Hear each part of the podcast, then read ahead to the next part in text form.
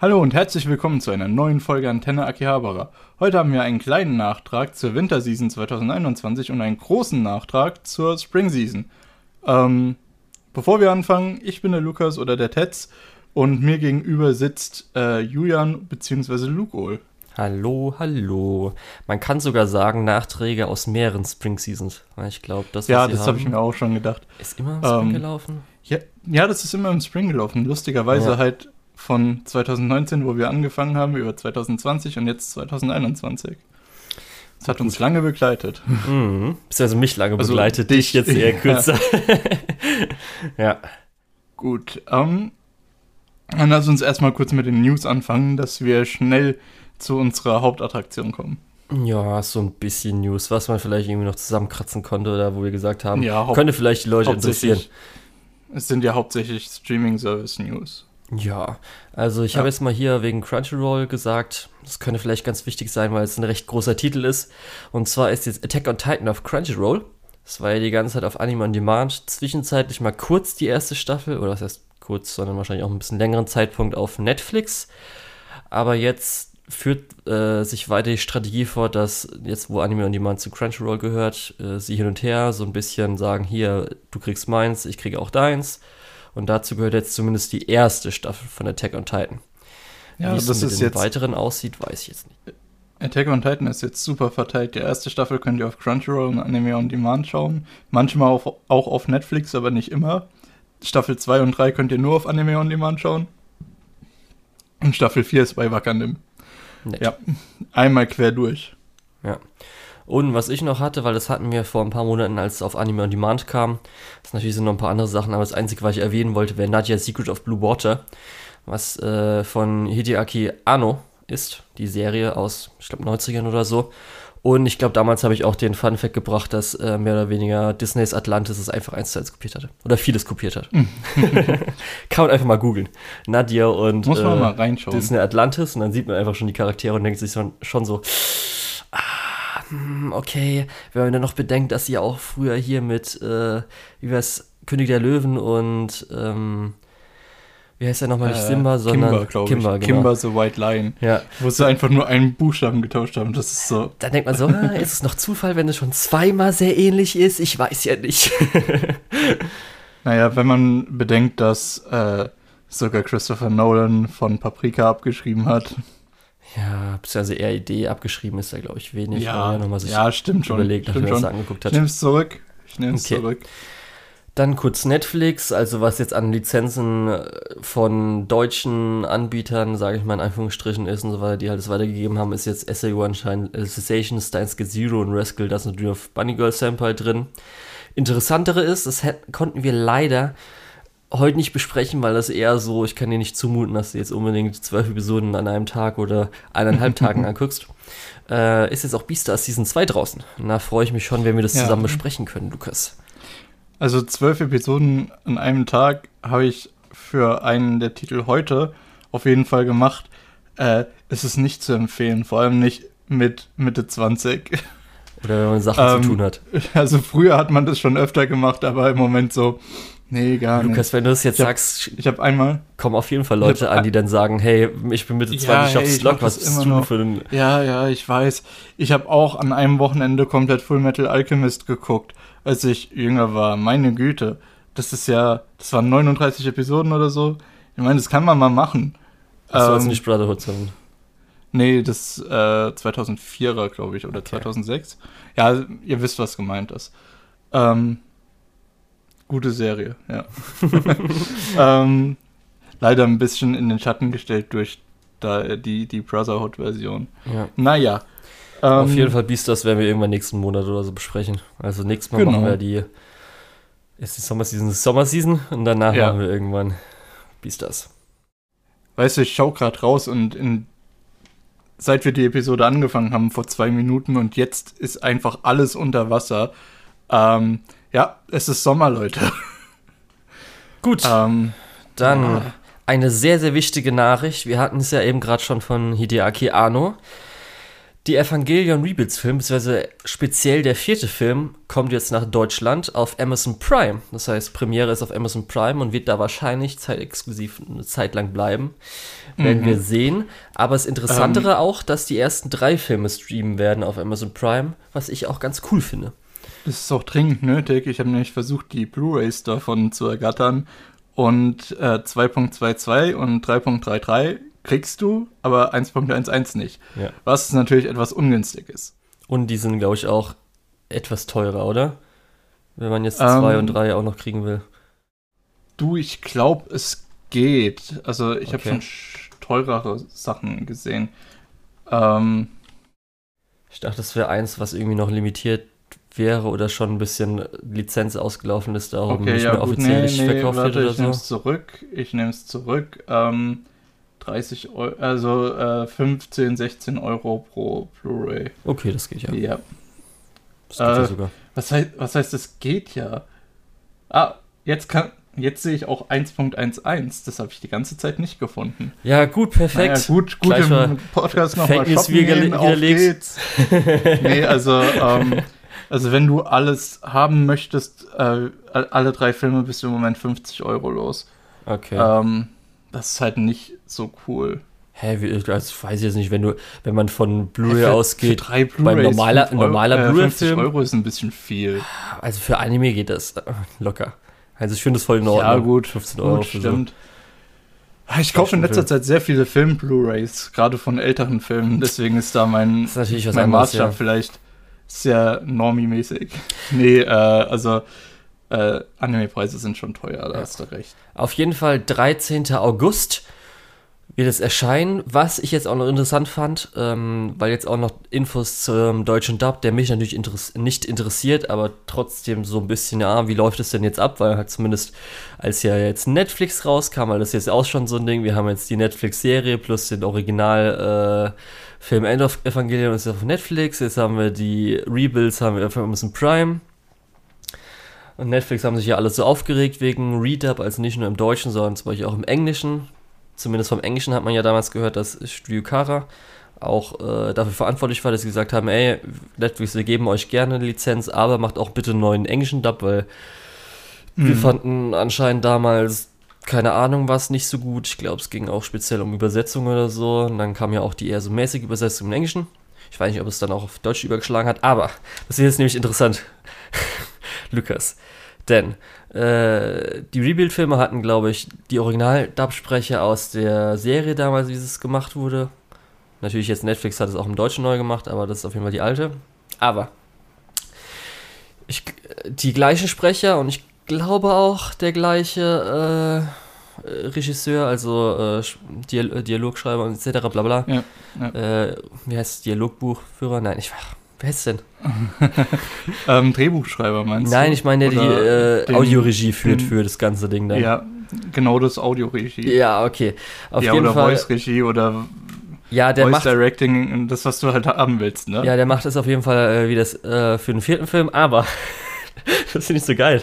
Anscheinend werden alle drei Rebuilds nochmal redubbed im Deutschen, aber halt mit den gleichen Leuten. Du, ähm, einzige Lösung, Japanisch lernen und äh, Japanisch schauen. Ich muss ja sagen, es kann ja sein, dass es sogar einfach, äh, ich weiß es nicht wie lange, ich glaube 2007 war der erste, ne? Ähm, Rebuild-Film oder so. Können sich natürlich seitdem auch als Synchronsprecher krass verbessert haben und so weiter. Vielleicht wird der Dub auch besser. Was aber, glaube ich, noch nicht bestätigt wurde, ist, dass das äh, Dialogbuch gleich ist. Dass die Übersetzung gleich ist.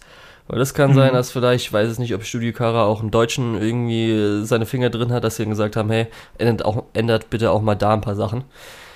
Könnte ich mir denken, dass vielleicht da ein bisschen eher hands-off ist im Deutschen, aber man weiß es nicht. Mich interessiert es ja nicht, weil ich werde zumindest die äh, japanische Synchro hören, aber muss man auch mal gucken, wie dann die deutschen Übersetzungen im Untertitel sind. Und weiß nicht, ob wir da noch irgendwie andere Untertitel bekommen. Also englische, italienische, spanische, was man auch immer haben möchte. Bei uns. Mhm.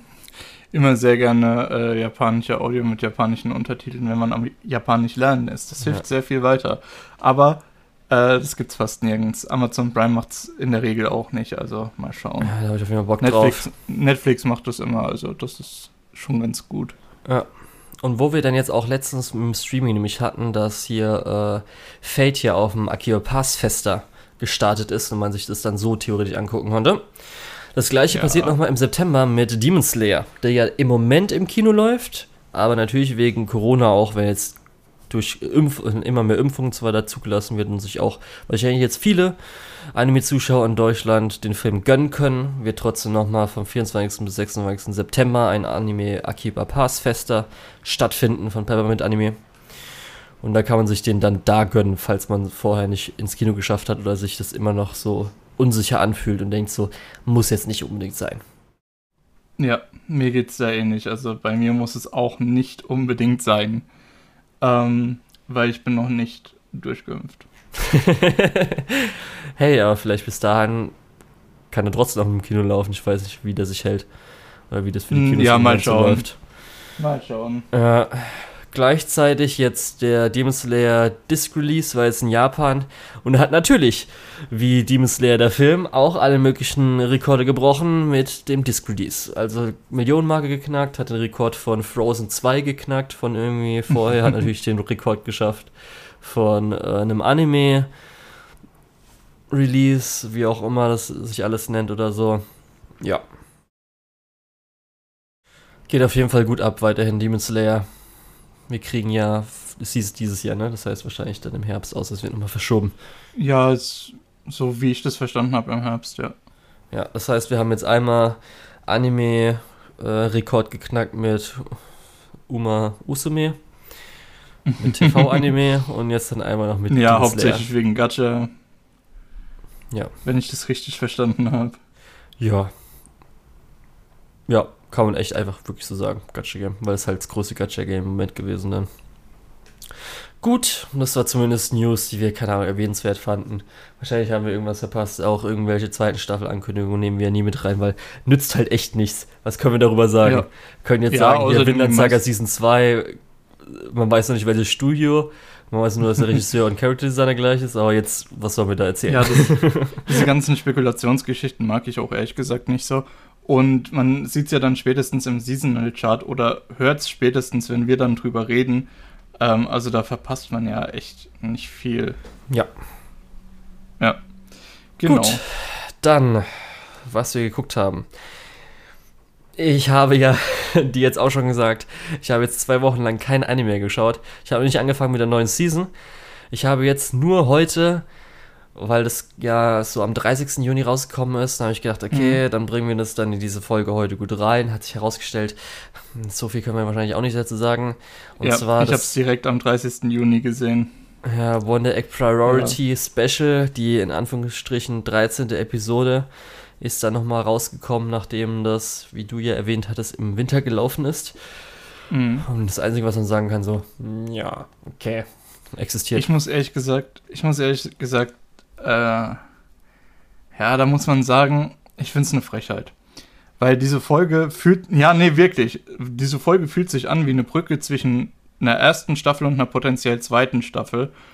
Ähm, und es wird halt keine wurde halt keine zweite Staffel angekündigt, was halt für mich ein Riesenproblem ist, weil jetzt kommt dieses Special raus. Ähm, und das ist halt ein Original-Anime, der dieses klassische Anime-Gefühl da lässt. Oh, da ist noch sehr, sehr, sehr viel mehr, aber ich muss den Manga kaufen. Für den Original gibt es halt leider keinen Manga. Äh, ja, entsprechend finde ich. Ich google mal kurz. Red weiter.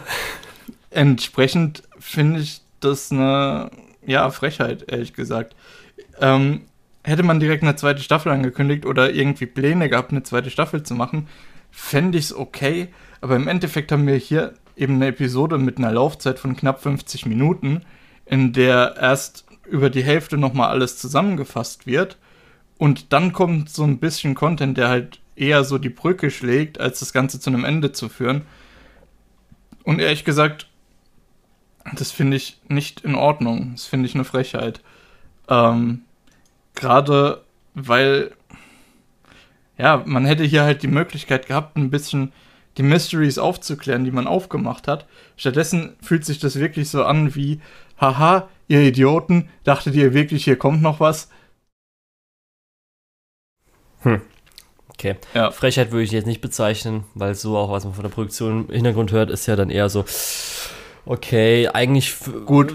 Für mich hättet ihr eigentlich gar nicht mehr diese letzte Episode irgendwie versuchen müssen ja. rauszuquetschen. So kann man es, ich, bezeichnen. Ich möchte das auch nochmal ganz klar trennen. Ich finde nicht, die Leute sind super frech oder so, sondern dieses Produkt ist super frech. Okay. Ähm, weil hätte das Produktionsstudio oder, oder das Produktionskomitee gesagt, ja, wir lassen euch das fertig machen, ähm, dann hätten wir halt noch ein bisschen mehr bekommen können. Aber ich glaube, da ist auch wieder so ein bisschen Misskommunikation gewesen, dass eben irgendwie bei den Leuten, die das erstellt haben, angekommen ist, hey, ihr macht jetzt diese Spezialfolge und danach geht's weiter, weil anders kann ich mir das nicht erklären. Ähm, hätte ich als äh, Autor oder, oder ja, Animator oder sonst irgendwas, irgendjemand, der da äh, federführend beteiligt ist, die Möglichkeit gehabt, äh, 47 Minuten lang das Ganze zu einem Ende zu führen, dann hätte ich mich daran versucht und hätte noch meine Ideen eingebracht, die ich eigentlich hatte. Ähm, aber so fühlt sich das hier halt nicht an. Hier fühlt es sich halt eher so an, als hätte man versprochen bekommen, ja, du hast alle Zeit, das äh, auszuführen, dann hast du es ausgeführt und dann haben sie am Ende gesagt, ja, nee, doch nicht. Also wie gesagt, strikt, äh, ich habe kein Problem mit dem Produktionsteam. Ich glaube, die haben, wenn äh, meine Vermutung stimmt, alles richtig gemacht. Wenn sie, wenn sie nicht stimmt, dann ist halt, ja, naja. Waren halt zu ambitioniert und sind dadurch zusammengebrochen und dann, also man kann theoretisch ja dann trotzdem sagen. Aber, aber selbst das ist halt, selbst zu ambitioniert sein und darunter zusammenzubrechen, kannst du halt artistisch den Leuten keinen Vorwurf machen. Ja, nur weil du gerade gesagt hast, Produktionsziel, weil theoretisch ist es ja dann so, hätte man vielleicht also als erfahrener oder jemand erfahreneres hätte dann sagen können, so, ey Leute, das, was ihr gerade so machen könnte, könnte schwierig werden, lass mal einen Buffer reinmachen oder mhm. vielleicht die Qualität ein bisschen zurückschrauben, dann kriegen wir das Deswegen sage ich ja, als Produkt ist es ja. eine Frechheit. Aber okay, äh, ja, ähm, ich glaube natürlich, das eine Ding war, dass äh, viele, als dann die eine Stunde angekündigt wurde, sich bestimmt gedacht haben, ach, mit dem, was ja alles eingeführt wurde, da wollen sie die ganze Stunde nutzen. Aber das ist halt immer so ein bisschen das Ding, wenn man dann nur so langsam oder nicht wirklich im Hintergrund drin ist, wie es jetzt aussieht von der Produktion, könnte man sich denken, ach, eine Stunde Content in drei Monaten schaffen die locker. Aber das ist dann meistens so, ach, okay, aber eigentlich, wenn man jetzt überlegt, äh, fünf Jahre ist teilweise eine Produktion von einem zwölf oder 24 Episoden Anime, wenn es runterbricht, dann drei Monate könnte schon schwierig werden und so. Und da haben sie wahrscheinlich schon gesagt, okay, wir machen nur diese 25 Minuten, sonst geht gar nichts. Aber ja, für mich hat es sich so ein bisschen, weil viele auch online geschrieben haben, dass jetzt, äh, nachdem sie es angeguckt haben, auch ein bisschen die Serie zerstört haben oder auch ähm, gesagt haben, dass man es nicht angucken soll. Da habe ich jetzt gesagt, so eigentlich hatten jetzt die 25 Minuten genau das bestätigt, was ich glaube ich auch am Schluss so gesagt habe, weil auch das ganze Zeug, was dann so kam mit theoretisch, was wir mitbekommen haben, ist, dass Nehru anscheinend irgendwie eine AI irgendwie Zeugs ist. Mhm. Das halt einfach mhm. der Grund, weshalb sich Kuito umgebracht hat, beziehungsweise ja anscheinend nicht umgebracht hat, vollkommen bescheuert und dumm ist und es sich gar nicht gelohnt hat als Mystery. Und dass auch irgendwie so die Charaktere, wie die so ein bisschen sich verhalten haben, einfach nur komisch und weird war. Und man höchstens erklären konnte, dass das Ganze eine ganz komische Traumparallelwelt war, wo irgendwas nicht stimmt. Aber das wurde ja gar nicht erklärt. Das heißt, man kann höchstens sich das selbst zu, zusammen hoffen, zu, zusammen hoffen, auf Hopium, Copium. Ja, sagen. da muss ich dir aber auch zustimmen. Ähm, für mich hat das die Serie auch nicht zerstört. Ich denke halt immer noch dasselbe von der Serie. Ja. Ähm, als gut, aber ein bisschen zu ambitioniert mit ja. ein paar Thematiken, die ich echt, echt gerne habe. Ähm, ich war ja recht negativ. Aber, aber halt Schluss, nicht, ne? nicht konsequent genug und nicht, nicht äh, mit genug Zeit und Arbeit. Ja, genug Arbeit wahrscheinlich schon, aber genug ja. Zeit war halt nicht dahinter. Ähm, entsprechend, das hat jetzt nicht so wirklich meine, äh, meinen Standpunkt gegenüber der Serie verändert. Das war eher so, als hätte man halt noch eine Folge gesehen, äh, wenn man jetzt diesen Recap abschneiden würde. Ähm, aber halt eher in einer Serie, die auf 25 Episoden festgelegt ist und nicht eine, die auf 13 festgelegt ist und eigentlich schon vorbei ist. Ja. Und ich glaube, auch damals habe ich nicht gesagt, das weiß ich nämlich noch ganz genau, mit, äh, wo ich gesagt habe, dass sie unfokussiert war, zu Oberflächen alles und dass man in zwölf Minuten es richtig tight machen kann. Und da hatte ich ja damals sogar das Beispiel genommen, zum Beispiel so ein Madoka Magica, was das Pacing einfach mega gut ist. Und jetzt hatten wir jetzt auch in der letzten Season zwei Stück, die das auch besser machen, wo dann selbst ein Vivi, was ja. jetzt nicht gerade perfekt ist und schon so ein paar Stolpersteine macht, halt dadurch, dass es sich auf Vivi konzentriert und ein bisschen auf so pro Arc eine Figur, das schon mal nochmal viel, viel besser macht als jetzt das ein Wonder Egg Priority, was irgendwie so vier verschiedene Hauptcharaktere, dann nochmal ganz oberflächlich irgendein Charakter pro Kampf so ja. ungefähr und alles mögliche Zeugs und ganz weird am Schluss nochmal. Darum habe ich halt mich bestätigt bisschen, gefühlt. Es ist halt auch ein bisschen traurig, dass wir in der Winter-Season mit Wonder Egg Priority und Skinfinity ähm, zwei Original-Anime hatten, die viel zu ambitioniert sind, äh, waren und dann irgendwo so ein bisschen sich selbst verloren haben, ein bisschen inkonsequent waren. Äh, das hat man jetzt bei Wonder Egg Priority deutlich stärker gespürt als bei Skate Infinity. Ich weiß immer noch nicht, wie genau ich es nennen soll. Ähm, also wie gesagt, bei Wonder Egg Priority hat man es mehr gespürt. Aber dann hatten wir ja die Spring Season, wo wir bei Odd Taxi und Vivi, was ja auch beides Originals waren, ja, Mann. Äh, auch richtig gute Sachen bekommen haben. Und zumindest bei Vivi ist ja auch die Produktionsqualität fucking hoch. Äh, bei Odd Taxi finde ich die Produktionsqualität ehrlich gesagt auch ziemlich gut. Ähm, nur es sieht halt nicht so flächig aus, weil ähm, man sich für einen gewissen artistischen Stil entschieden hat. Äh, aber es funktioniert halt super. Und da ist halt auch Arbeit dahinter. Cool. Eben so einen Stil zu, einzuführen und strikt dahinter zu bleiben. Mhm. Äh, SK8 war das war SK8 was äh, einen Film bekommt. das ist jetzt schon die dritte Aussprache. Was? Ja, da kommt ein, genau. ich meine, ein Film, ja. Weil ich, ich wusste gerade nicht, weil ich weiß, dass sie auf jeden Fall, die bekommen ja ein Stageplay, was ganz lustig wird. Da hatten wir, glaube ich, mal kurz ja. drüber geredet mit seinem Skateboard, wo du gesagt hast, der, der irgendwie Leute mit dem Skateboard verprügelt, wird lustig. Ja, ja. Aber ähm, ähm, deswegen könnte es sowas sein wie Starlight Express, oh. könnte ich mir vorstellen, mit Skateboards. Müssten die Leute halt nur skateboarden können. Aber äh, ähm, ganz kurz, ja. es ist äh, einfach nur als Anime-Projekt angekündigt, also okay. unbekannt ob Film ah, oder okay. Serie. Das war ich mir nämlich nicht mehr sicher. Mhm. Das ist immer so ein bisschen weird, was alles angekündigt ist. Nee. Ja. Ich kann aber zumindest sagen, bei Wonder Egg Priority, ich würde immer noch die erste Folge so als allein, ähm, so alleinstehend empfehlen. Kann man sich gut angucken. Ja, das, das habe ich ja damals auch bei ähm, mhm. Japan äh, Singt, habe ich auch gesagt, dass man die erste Episode eigentlich gut so als Einzel-OVA so gut angucken kann. Finde ich eigentlich sehr angenehm. Hm, ich weiß nicht, sollen wir kurz noch haten? Weil jetzt ganz ernsthaft, die Begründung, kann sich noch daran erinnern, jetzt äh, beim Special, was Begründung von äh, Kuito war, was da passiert äh, ist? Es ist über zwei Wochen her, aber ich gebe mein Bestes. Ja, erstmal, dass sie sich anscheinend nicht umgebracht hat, sondern gefallen ist. Ach so, ja, ja, ja, ja, oh Gott. Aber auch sowas, weil sie hat ja anscheinend dann, weil anscheinend, äh, entweder, ich weiß nicht mehr, hat sie verführt oder wurde sie verführt, in der alten Schule was mhm. mit einem Lehrer hatte und jetzt an der neuen Schule Lehrer unterhalten hat, aber dann, um halt Aufmerksamkeit zu bekommen, hat sie sich an den Rand gestellt und hat gesagt, mhm. dass sie jetzt mit diesem neuen Lehrer, der jetzt halt mit Eis Mama zusammen sein will, was hatte, obwohl es natürlich nicht gestimmt hat oder so. Stimmt das? Äh, so habe ich es auch verstanden. Weil ich ja auch gedacht habe, okay, das ist doch dann richtiger Rufmord, weil was denn, der Lehrer hat ja nie was erwähnt oder dass irgendwie ja, das mega scheiße ja. ist, dass jetzt alle denken, oh, da war vielleicht was, die hat sich jetzt umgebracht wir, oder die ist gefallen, wir nehmen den Lehrer mal weg oder der wird versetzt. Das habe ich alles nicht ganz so. Ganz kurz dazu.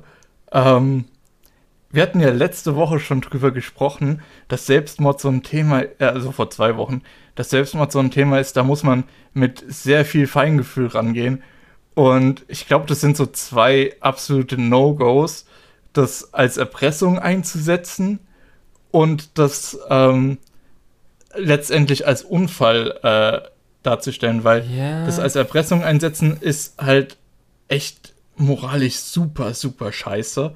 Ähm, und es als Unfall darzustellen, nimmt vom Narrativ her diese, dieses ganze Gewicht dieses Ereignisses komplett weg was halt auch richtig mies ist. Und das sind halt so die beiden Sachen, die man auf jeden Fall vermeiden sollte, wenn man irgendwie einen Selbstmord schreibt in, in der Geschichte. Und es sind halt genau die beiden Sachen, die hier als Begründung ankommen. Und das ist so ja, schäbig. Ich, ich finde zumindest ganz interessant, dadurch, dass mir jetzt äh, dieses, ähm, ich weiß halt nicht, das kann ich ja nämlich auch noch sagen, erstens, ob das überhaupt stimmt, dass das so passiert ist, weil wir kommen darauf. Okay, wie fange ich jetzt nochmal an? Und zwar ist ja- ist es ja so, dass wir jetzt, die Leute wurden ja wiederbelebt, aber die sind ja alle ganz anders. Das heißt, die eine sagt ja äh, zum Beispiel, dass die Schwester nichts mit dir zu tun haben Mhm. will, die andere sagt, ich bin der Fan von der anderen. Ich, als sie äh, gefragt wird, hier, willst du meine Freundin sein, hat sie sofort zugesagt. Und Kuitu kennt sie nicht, beziehungsweise ist halt voll der Arsch zu ihr. Und ich weiß halt nicht, ob das daran liegt, weil ich fände es eigentlich ganz cool, wenn man am Schluss so erfährt, dass äh, Kuito eigentlich äh, Ai nicht wirklich mochte, beziehungsweise dass sie halt eigentlich keine gute ist, sondern so ein Whiplash Ja, hier eigentlich, vielleicht weil sie neidisch auf Ai oder keine Ahnung was, weiß ich Ja. nicht, was da passiert ist. Dass sie halt nicht so Ich finde auch, ich find auch den Twist ganz gut, dass die ähm, von Frill dann einfach aus einer anderen parallelen Welt äh, entführt wurden äh, und halt in die Welt eingefügt wurden. Ja, da weiß ich Ähm, nicht so, das fände so ich, klappt. das fänd ich halt ein interessanter Twist. Aber die, die Sache ist halt, es ist vollkommen irrelevant, was wir denken, Ja. weil es wird nie aufgelöst. ja. Und ich Beziehungsweise es ist dahingehend relevant, dass wir jetzt im Prinzip in unserem Kopf unseren eigenen Headcanon schreiben können. Ähm, aber ja, ich meine, das zu zum Beispiel auch ist jetzt eher so, hm, Ja, zu deiner Kritik auch eben. Ich finde zumindest auch das, wie Koichi das gemacht hat, finde ich auch an sich äh, interessant, dass sowas passiert, weil jetzt auch so, wir haben ja eigentlich auch genug, in Anführungsstrichen, das hört sich jetzt so doof an, aber Selbstmord in dem äh, in der Serie, die auch richtig und gut behandelt sind und die auch einen guten Grund haben. Und da finde ich es schon Mhm. okay, dass halt sowas ist mit, dass halt ein Mädchen da ist, die halt, der es halt psychologisch anscheinend nicht so gut geht und sie halt dann hm, Aufmerksamkeit durch sowas erlangt. Finde ich auch okay, kann man machen. Ich finde es nur so, wie es Ja. halt vorher aufgebaut wurde von der Serie, macht es halt da einfach wenig Sinn. das, genau das ist es halt, Ja. dass das im Kontext halt so Okay. funktioniert, ist halt nicht gut. Jetzt noch was Äh, Positives. Das- Ich will jetzt noch eine positive Szene sagen. Das Ja, war nämlich, ja. weshalb es sich für mich gelohnt hat, diese 25 Minuten zu gucken. Und zwar als ein nämlich wieder im Tunnel da ist, sich das Handy an den Kopf schlägt und auf den Boden wirft, ist eine sehr gute Szene, die ho ich hoffentlich noch auf Sakugaboro finden werde, weil die sehr gut animiert ist und das hat mir zumindest gefallen. Ja, Das kann ich sagen. Sehr gute Charakteranimation. ja, das hätte ich ehrlich gesagt auch gern. Glaube ich, auch was, was du in dein Vorlagenbuch integrieren kannst. War auf jeden Fall schön, sah schön aus. So. Kommen wir zur, äh, zu dem großen Beitrag, oder? Ja, können wir machen. Ähm, möchtest du das nach Seasons aufteilen? Ich würde erst ich nicht. gern ein Ich- bisschen generell drüber sprechen, dann Ja. Spoiler-Teil pro Season machen. Die ersten zwei geht bei mir auch so ein bisschen ineinander über, weil ich jetzt auch nicht mehr so ganz, was alles so dazugehört und nicht und Ach so. so, okay. Ja. Ja, gut.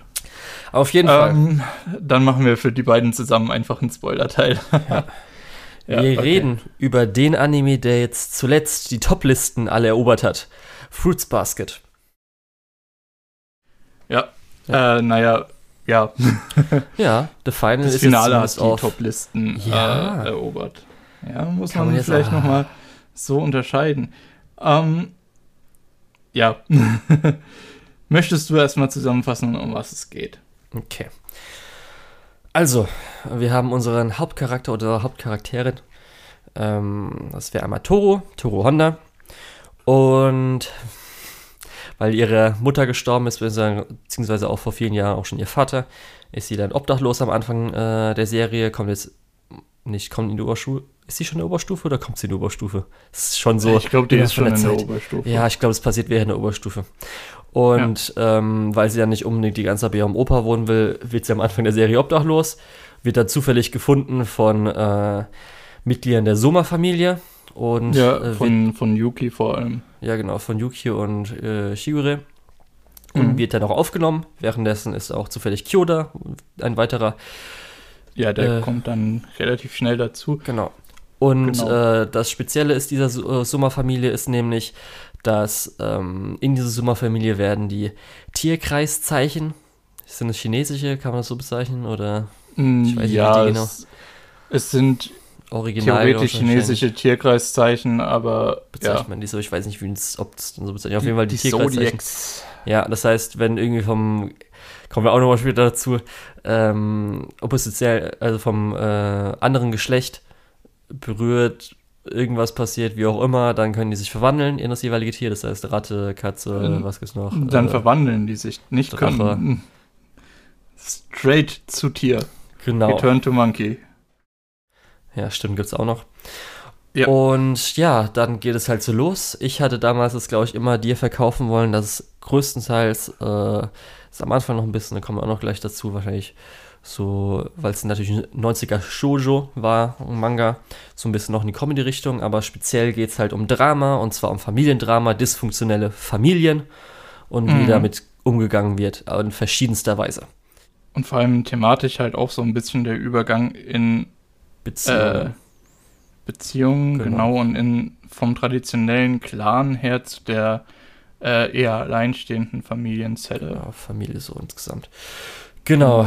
Also generell das Thema Familie wird äh, Ja. sehr äh, allumfassend äh, besprochen, Richtig. äh, diskutiert. hat Serie. über alle drei Seasons, hat es jetzt 63 Folgen. Es gibt auch eine Serie aus alle in zwei Wochen 2004, die geht 24 Episoden, geht aber dann später, glaube ich, Anime Original. Und wird dann komplett adaptiert, der Manga. Je nachdem, ob schnell, zu schnell, schneller. Kann man jetzt als jemand, der es nicht gesehen hatte, nicht unbedingt sagen. Wir können ja mal aufs Pacing eingehen, ob wir vielleicht beim einen oder anderen schneller und beim einen oder anderen mehr gehabt haben wollen. Aber okay. Gut, Lukas. Naja, ähm, ja. Ich habe das ja jetzt über mehrere Jahre gesehen. Mhm. ich habe das über zwei Wochen geguckt. Richtig. Ähm, Würdest du denn sagen, erstmal, der Hype, der jetzt so riesig wurde, dass es auf Anilist auf Top 1, beziehungsweise auch auf My Anime List auf Top 1, beziehungsweise jetzt natürlich durch die vielen Downvotes auf Platz 4 gelangt Vier. ist, hm. kannst du das nachvollziehen? Die Frage ist, kann ich das nachvollziehen im Sinne von, ich finde es auch fantastisch oder ich weiß, warum das dort ist? Sagst du erstmal, würdest du sagen, ja, das ist dem Hype gerecht oder es ist zwar sehr gut, aber das ist doch schon ein bisschen übertrieben. Also es, es ist sehr gut, ähm, aber es ist tatsächlich ein bisschen übertrieben. okay. ähm, Kann ich auch zu gar, zustimmen. gar nicht, gar nicht böse gemeint. Gar nicht böse gemeint, weil es ist wirklich gut, ähm, aber halt nicht 10 von 10 gut, sondern eher 8 von 10 gut. Ja. Äh, und bei, bei mir ist ja eine 8 von 10 eigentlich auch schon relativ äh, weit oben. Ich glaube, Ähm, ich hatte 7, 7 und 8 gegeben, so. Mhm, Ja, so ungefähr habe ich, glaube ich, auch gegeben. Ähm, der äh, Punkt ist, ähm, ich verstehe aber, warum das so weit nach oben geschossen ist. Weil das ist halt einfach ein Titel, der spricht äh, junge Mädchen, äh, äh, Mädchen und äh, junge Frauen, also vom Teenageralter bis in jetzt, ja, unser Alter, Mitte 20, Anfang 30 oder so. Ich weiß nicht, ob Anfang 30. Es spricht auf jeden Fall Teenagerinnen und junge äh, Frauen an. Ähm, und das ist ja eine Zielgruppe, die dann doch relativ viel Anime schaut, so wie ich das verstanden habe. Ähm, oder viel Anime schauen kann. Äh, naja, auf jeden Fall, auf die ist es halt abgezielt und so diese breite Masse, die dann sowas vielleicht schlecht reden würde oder nicht so gut findet, äh, die schauen dann halt irgendeinen Shonen stattdessen oder irgendeinen Isekai-Show wieder. Ähm, und deswegen findet das halt bei denen nicht so wirklich statt. Und deswegen sind wirklich mehr äh, Leute da, auf die das einen massiven Einfluss hat, die das richtig, richtig gut finden. Und weniger Leute, die das eher so mittelmäßig äh, bewerten oder äh, in Anführungszeichen realistisch bewerten. Ich will jetzt niemandem seine Erfahrungen irgendwie absprechen. Ähm, ich will jetzt mich auch nicht als äh, Säule des Realismus äh, darstellen, aber ähm, ja. Ne? Entsprechend kann ich voll und ganz verstehen, warum das so weit oben bewe- bewertet ist. Und es ist für mich ehrlich gesagt überhaupt kein Problem. Äh, es gibt schlimmere Sachen, die relativ weit oben stehen. Ja, hat jetzt auch mal verdient, dass ein Shoujo nach oben kommt, auch wenn jetzt Fall, immer ja. so gesagt wird, eigentlich ist mir jetzt auch egal, ob es ein Shoujo oder Shonen ist, solange halt die Geschichte drumherum gut ist. Und es, wir haben ja auch genug außerhalb von Toru, sage ich mal, Person. Das könnte eigentlich genauso mhm. irgendwie schon sehen, Bezeichnung ist mir eigentlich egal, kann alles perfekt dafür auch funktionieren. Weil Toru ist jetzt auch nicht nur, weil sie eine Frau ist oder sowas, jetzt irgendwie, ich kann mich jetzt nicht in sie reinversetzen. Ich kann um, mich ähm. nur nicht in sie reinversetzen, weil ich noch beide Eltern zum Glück habe. Das Einzige. Aber so von ja, sich kann ich, ich schon nicht. verstehen, was ihre Gefühle so sind. Ich finde, okay, wenn ich damit jetzt anfange, machst du dich gleich schon wieder über mich lustig. Okay. Ähm, ich finde, Toru ist teilweise etwas schwer nachzuvollziehen, weil sie ist wirklich, wirklich seltsam. Ich weiß nicht, ob dir das aufgefallen ist oder ob du das wusstest. Ich ähm, glaube, so wie das auch einem draufgehauen wird über die ganzen Staffeln und Episoden, könnte ich mir jetzt auch denken, dass es ein bisschen komisch ist. Also, sie redet immer in der Höflichkeitsform. Äh, das ist so das, was mir aufgefallen ist. Das wird über die Subs ein bisschen schlecht transportiert. Es gibt noch eine andere Stelle, die schlecht transportiert wird, aber da später im Spoiler-Teil mehr. Da muss ich auch zu dem Punkt hier nochmal eine Anmerkung machen. Also sie spricht halt wirklich immer in Höflichkeitsform. Das ist, als würde man äh, durch die Welt gehen und jeden siezen. Als würde man seine äh, Freunde siezen, als würde man äh, seine Eltern siezen. Ich weiß, früher war das normal, aber äh, ja, es geht ja sogar so weit, dass sie äh, Momo sieht, was ein achtjähriges Mädchen ist oder so, was super weird ist, auch was auch in Japan wirklich richtig weird ist, äh, und dass ihr äh, innerer Monolog auch in der Höflichkeitsform ist. Ähm, es ist halt so seltsam, dass Grammatikbücher einen auch davor warnen, das zu machen. Ähm, also so seltsam ist das. Es ist, es wird in der Serie zwar zwei, dreimal angesprochen, aber ich glaube, ohne dass man dass, äh, ja, ohne dass man sich dessen bewusst ist, dass sie eigentlich andauernd alle Leute sieht, äh, kommt es nicht so gut rüber. Und gerade die inneren Monologe kannst du halt nicht übersetzen, weil es im Deutschen keine äh, Höflichkeitsform in dem Sinne gibt, sondern nur eben diese höfliche Anrede. Ähm, wie gesagt, das ist halt einfach sau seltsam. Ähm, und deswegen ist es auch eine Figur, die ähm, wo ich sage, okay, es ist ein attraktives junges Mädchen, aber ich verstehe, warum sie nur zwei Freundinnen in der Schule hat. Ähm, weil sie halt wirklich seltsam ist. Äh, ich meine, jetzt nochmal zu dem Ganzen insgesamt. Ich finde, die Übersetzung hat einen guten Job gemacht, ähm, weil das Ganze zu übersetzen wäre wirklich seltsam und das wäre für Leute, die Untertitel lesen, äh, auch echt ein bisschen schwer zu lesen. Äh, weil sie würde dann ja jeden siezen, das ist so die eine Sache, aber es würde dann trotzdem nicht rüberkommen, wenn es irgendwie in innere Monologe geht oder so. Und die Untertitel von ihr wären halt schwer zu lesen. Deswegen finde ich alles richtig gemacht, aber es ist trotzdem ein Punkt, den man erwähnen muss, weil jetzt kommt der Bogen. Äh, es ist auch wirklich clever eingesetzt von dem, was ich verstanden habe. Ich bin nicht so gut, aber von dem, was ich verstanden habe, äh, ist es wirklich clever eingesetzt. Äh, ja. Okay. Genau. Wie gesagt, dazu, an welcher Stelle es clever eingesetzt wird, später mehr. Ja. Erstmal aus so Verlauf der ganzen Serie würde ich sagen, das wollte ich nicht vorhin erwähnen, ähm, ist ein 90er äh, Jojo-Manga, das heißt, da sind auch so ein paar Tropes und was ich alles so drin. Und speziell merkt man schon, dass die erste Season ist natürlich auch ein bisschen Drama drin, aber da kommt es mich schon so ein bisschen noch ein bisschen dieses Comedy-Humorvolle mehr drin ist. Ich glaube, die erste Season stellt auch, zielt auch mehr darauf ab, alle Charaktere vorzustellen. Ja, das ist ja eh noch was anderes. Die Charaktere, das, da kommen wir nochmal. Das muss man halt auch wirklich unterstreichen. Es gibt fucking viele Charaktere. Das hab ich, auch schon, ähm, ich weiß doch, musst du mal auf den WhatsApp-Nachrichten, die ich geschickt habe, so, what the fuck? Wie, Fußball hat doch schon so viele Charaktere und die führen nochmal vier neue ein und nochmal fünf neue und dann in der letzten ja, Staffel. Ja. Lukas, die schaffen es nochmal einen wichtigen Charakter in der letzten Staffel einzuführen, der irgendwie Auswirkungen hat. Was ist da los? obwohl, obwohl der Charakter relativ wenig Screentime ja, bekommen hat. aber schon so ein bisschen, ein bisschen größer war. Ja. Das habe ich auch schon so, what? Beziehungsweise zwei, weil es ja auch mal, sage ich, äh, ich sag immer nur weiße Haare. Das hat ja auch nochmal einen größeren Dings gehabt. Einfluss. Ja, gut. Ja, aber das war halt echt so, äh, was, wieso bringt ihr noch mehr rein? Wir haben jetzt schon die 13 Tierkreise, die zwei Freundinnen, der kleine Bruder, dann irgendwie die ganzen Familiencharaktere theoretisch auch. Mhm. Und ich Dann hast du noch die drei, Ja. dann hast du noch den, den Prinz Yuki Fanclub, der auch, ja, auch noch, stimmt, die kriegt ja auch aus noch drei Leuten besteht. später. Der besteht ja sowas. erstmal nur aus drei Leuten, dann kommen noch mal zwei Leute dazu und äh, dann hast du den Schülerrat. Ja. Also es Ja, eskaliert ein bisschen. Es Ja. eskaliert ein bisschen sehr. Ähm, aber ich finde, es ist eigentlich ganz gut gemacht. Ja, passt auch. Also ich muss auch sagen, gerade bei Tierkreisen, weil es wäre so halb Kritikpunkt, halb okay, dass ja natürlich zum Beispiel jetzt, ich sag mal, der, der jetzt Frauenkleidung anzieht, ist halt so komplett unterentwickelt, aber den hätte ich auch nicht mehr Ja, der gebraucht. kommt, glaube ich, der Das kommt, glaube so. ich, auch nur in einer Episode richtig vor. Dann ist er mal und so vielleicht mal dabei in der Szene Mal. und dann am Ja. Schluss nochmal da Ja. und das hat mir auch gereicht.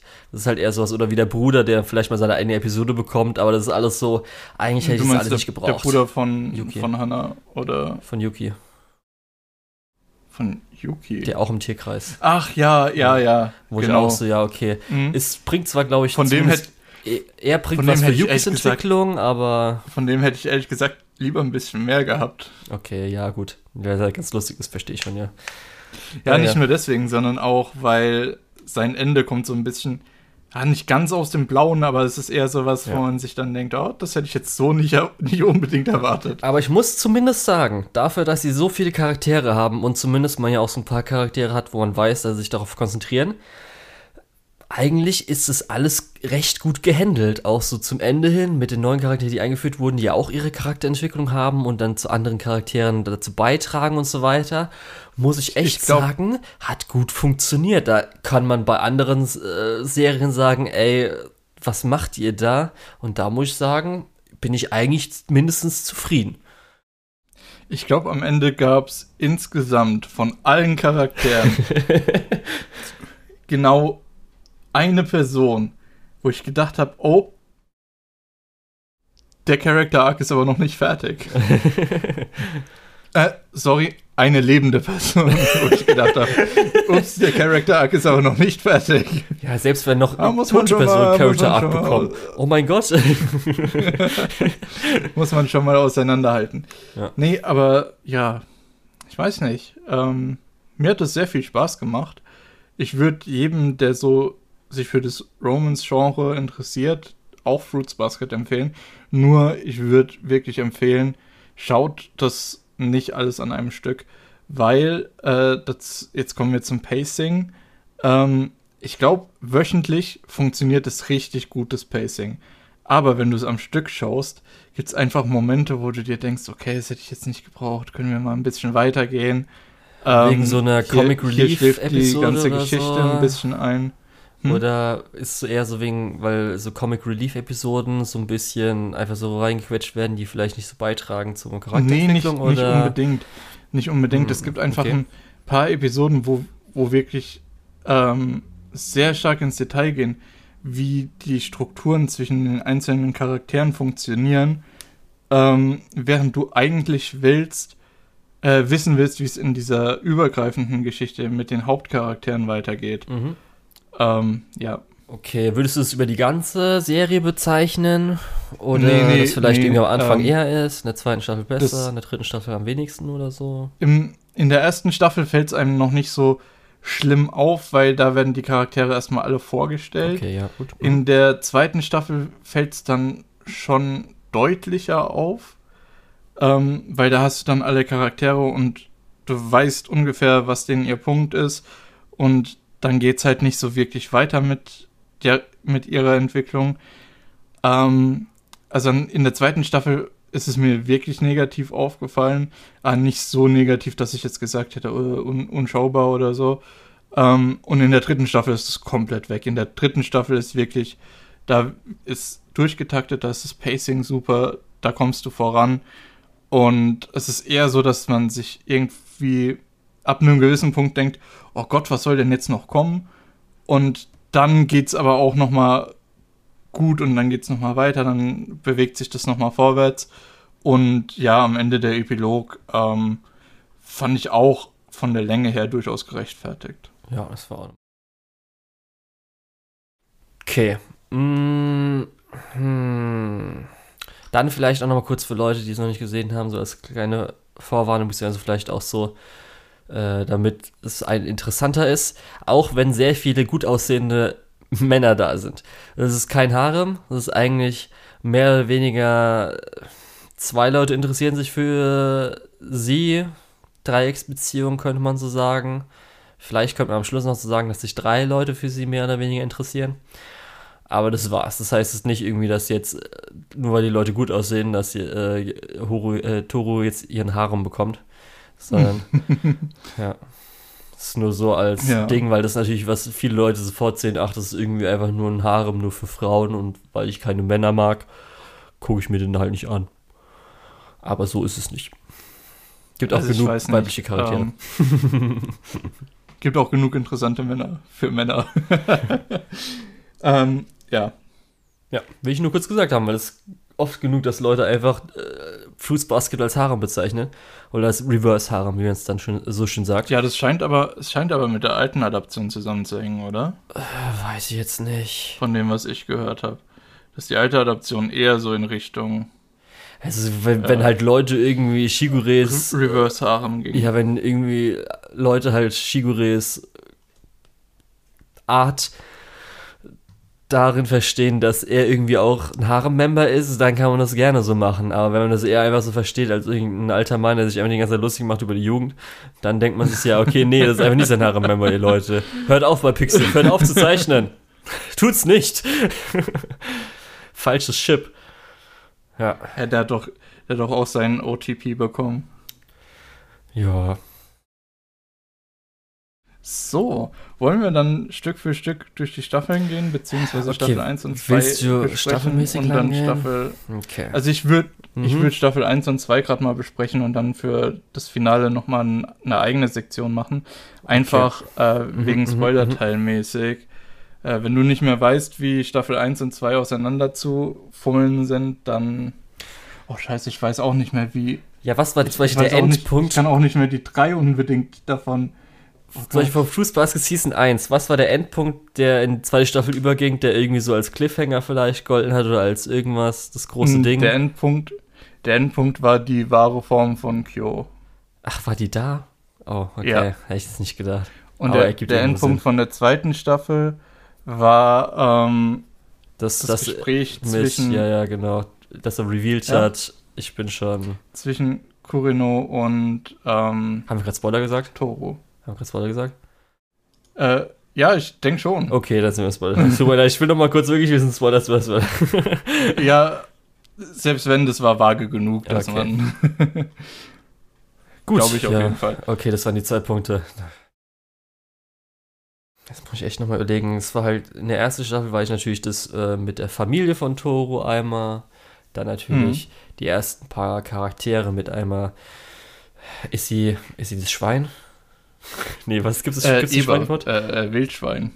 Ähm, ja, doch, dann hast du doch ich, ich muss sagen, die erste Staffel, äh, ich hatte ja vorher schon angefangen, die zu gucken. Wir hatten ja kurz äh, besprochen, als das das erste Mal rauskam, mhm. ähm, also 2019. Mhm. Und da habe ich ja schon so ein paar Sachen gesagt, die sich auch durchgezogen haben letztendlich. Ähm, wirklich sold war ich dann in Episode 7. Ähm, als sie als von ihrer Familie konfrontiert wird, beziehungsweise wieder zurückziehen soll. Und da habe ich dann gedacht, okay, jetzt hier, äh, die Thematik ist so stark, die Charaktere sind so stark. Jetzt fängt es für mich richtig an, Spaß zu machen. Okay. Ich dachte erst, als revealed wird, dass der Drache eigentlich ein Seepferdchen ist, dass du gesagt hast, oh, ich bin sold. Best, bester Anime aller Zeiten. Nein. Ja, das ist natürlich so ähm, das ist auch so ein Charakter, wo ich gedacht habe, ähm, die, die Hintergrundstory, wie wichtig ist die jetzt? Ich meine, die ist sehr gut, die ist auch super erzählt. Also äh, kann man gar nichts sagen. Ähm, aber das war dann, die Episode hat sich so ein bisschen für mich angefühlt, als, ja, wird das jetzt wirklich so super relevant? Und äh, es gibt ja mehrere davon. Und es, nicht, dass das super relevant werden würde für den Hauptplot, aber es sind halt diese ganzen Sideplots, die so ein bisschen äh, sich abspalten, die eigentlich echt viel Spaß machen. Okay. Ja. Ja. Ich würde gern mit dir durch die Staffeln gehen und so die, die Highlight-Stories von dir vielleicht mal hören und besprechen. Und ich gebe auch meine Highlight-Stories. Vielleicht ist das der beste Weg, über die Serie zu reden. Oh Gott. Das wird ja auch noch Highlight-Stories, da muss ich überlegen. Gerade weil vieles geht ja, ist, Okay, ist ja auch nicht unbedingt eine Story so ein bisschen, sondern halt. Ja, das Also- läuft halt alles weiter. Ja, was, was man einziges als Story bezeichnen kann, sind halt die Backgrounds, weil es meistens zusammenhängt ist und man vielleicht erst auch später so erfährt. Also sowas wie zum Beispiel Momo ist ja sehr zusammenhängend. Hattori hatten wir ja gerade eben, ist zusammenhängend. Äh, du meinst Momochi oder meinst du? Ja, genau. Ja, Ich, ich äh, sag mal, wird doch auch öfters mal als Momo bezeichnet, oder? Das ist sein Spitzname. eigentlich nicht. Die kleine Nicht? Schwester ist Momo nämlich. Ach so, äh, Genau echt? das führt nämlich dann zu Problemen. Ach so, okay. Hm. Egal. Mhm. Kagura Aber- fand ich jetzt, ist halt typisch 90er, hat die gewalttätige Zundere, hätte ich jetzt nicht gebraucht. Ja, muss mit drin sein. ja. Ja, da hast du recht, hätte ich auch nicht gebraucht. Und dann gibt es halt die ganzen Sachen. Ritsu ist nicht unbedingt interessant, hat mir schon gesagt. Das war ja die, die, äh, oder Ritsu. der Frauenkleider Ach. trägt. Hiro Ja, ist äh, ganz nett. Kisa ist halt einfach mega cute und muss beschützt Ja, werden, um alle. Hiro und Kisa, das sind, das ist eine gute Plotline auf jeden Fall. Äh, aber auch äh, Hatsuharu und Rin hat mir gut gefallen. Auf jeden Fall, aber das ist ja auch schon ein bisschen länger, aber wir wissen ja am Anfang nicht, wie es mit drin ist und das wird ja auch erst langsam Mhm. aufgebaut. Ist halt immer so ein bisschen, okay, kann man es als zusammenhängende Story bezeichnen. Ist halt sehr viel, was man immer so langsam erfährt und wo so ein Mhm. bisschen was dabei ist und dann läuft ja nebenher noch ein anderer Plot und so weiter. Und ich hatte ja, als wir vor zwei Jahren drüber gesprochen haben, äh, gesagt, gesagt, dass ich äh, die Freundin von Toro echt gut finde, also Uotani und Oh ja. äh, Hanashima. Großartig. Ähm, und also der, der Plot mit, mit Uotani, der ist ja super. Das ist, glaube ich, eine meiner Lieblingsstories da, da hinten rum. Ja. Ähm, also es ist sowohl ihr Background als auch das, was dann äh, weiterhin passiert. Ähm, die, Und Saki Äh, als Charakter ist einfach fucking großartig. Man bräuchte einfach eine Saki in Mhm. jedem anderen Anime. Das würde es einfach besser machen. Das würde es objektiv Ja. einfach immer besser machen. Ja. ähm, und Hanachima mit ihrer ganzen Familie ist halt, ja, einfach super. Okay. Äh, also, ich meine auch die Nummer mit ihrem Bruder und alles, was sonst so äh, passiert. Ich meine, Die Eltern sind auch so geil, nicht in halt den nur- Hintergrund gehen. Das ist halt auch so ein bisschen doof. Am Ende von der ersten Staffel wird der Hintergrund von Uotani erklärt und am Anfang von der zweiten Staffel von Hanachima. Und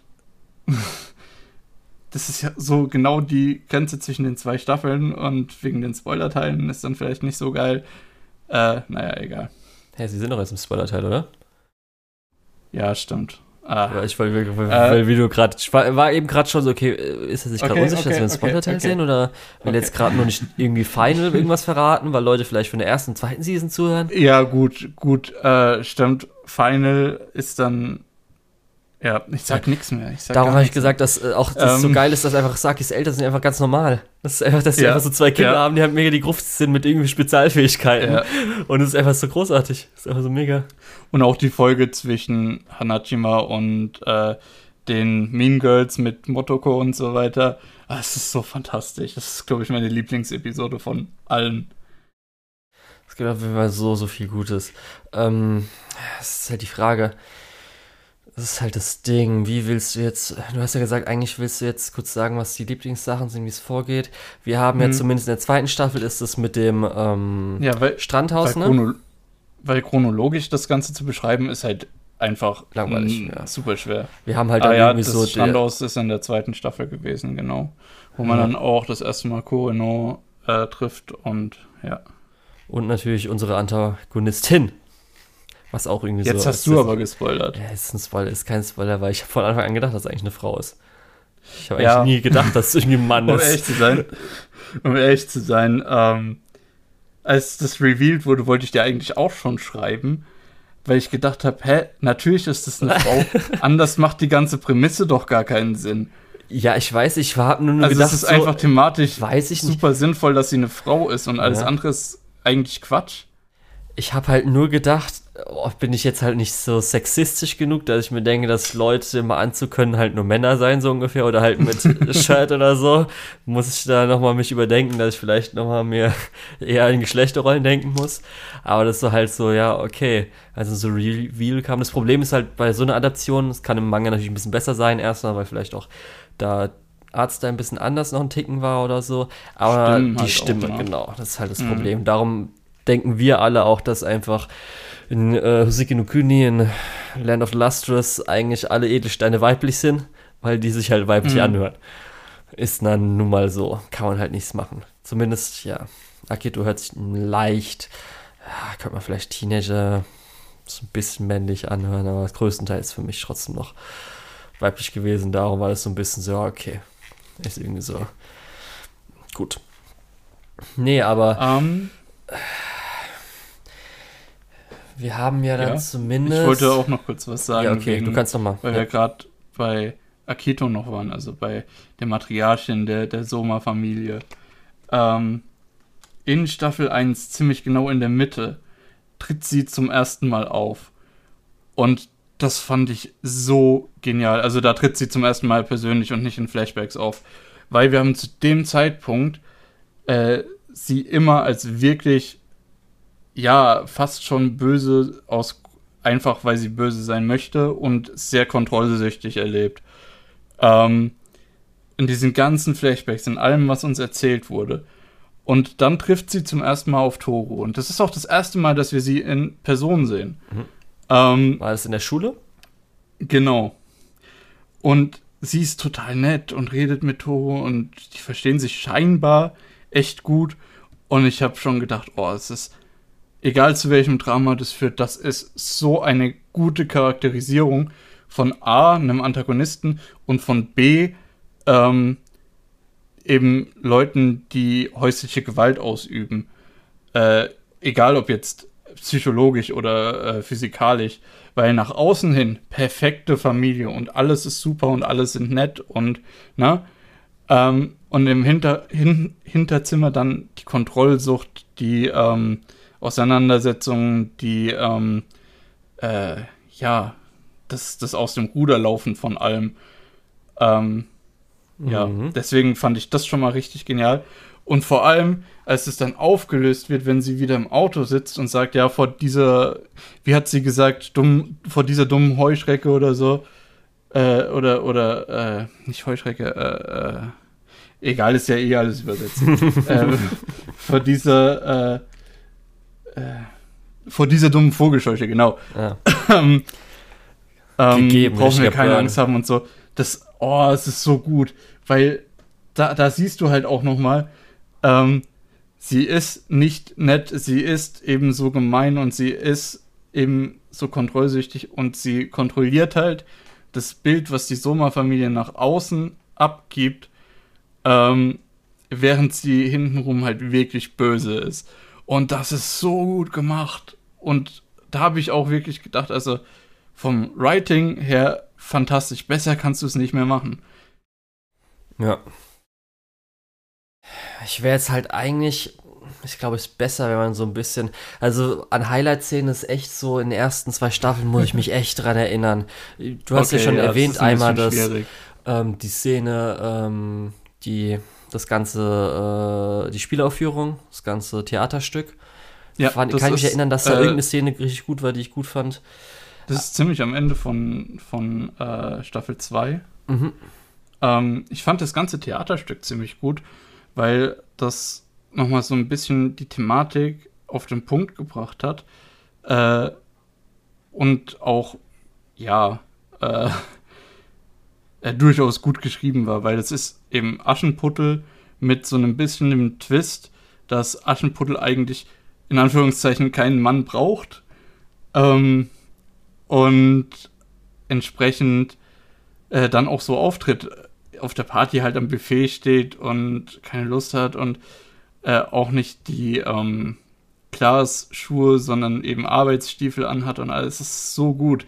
Vor allem auch dieses ähm, Rausschneiden von der Magie mehr oder weniger, weil in dem Stück bekommt sie halt das Kleid von den Dorfbewohnern, äh, die ihr das anbieten, weil sie immer so nett ist und ihnen Sachen gibt und ihnen hilft und so.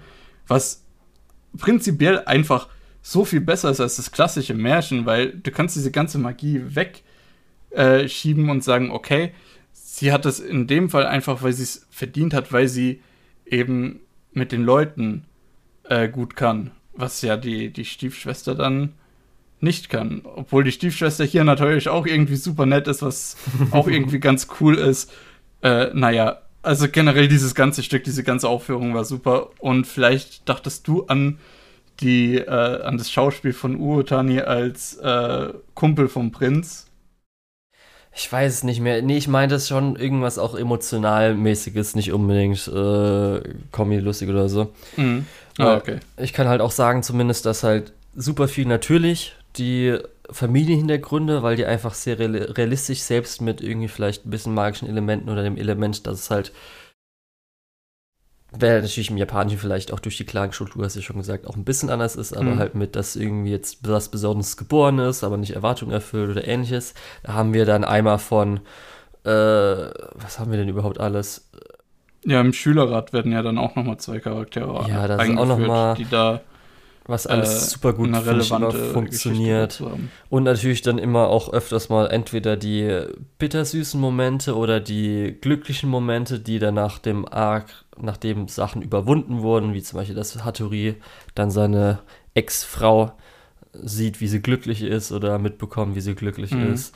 Und so Zeugs halt ja. ist halt immer so das Highlight nochmal so nach den Tiefschlägen. So ein bisschen möglichen. der Stich ins Herz. Ja. ja. oder halt natürlich glücklich, wie was speziell im Final natürlich am meisten war, aber auch schon vorher hatten wir schon oft, dass Charaktere dann abgeschlossen haben mit ihrem Trauma oder so.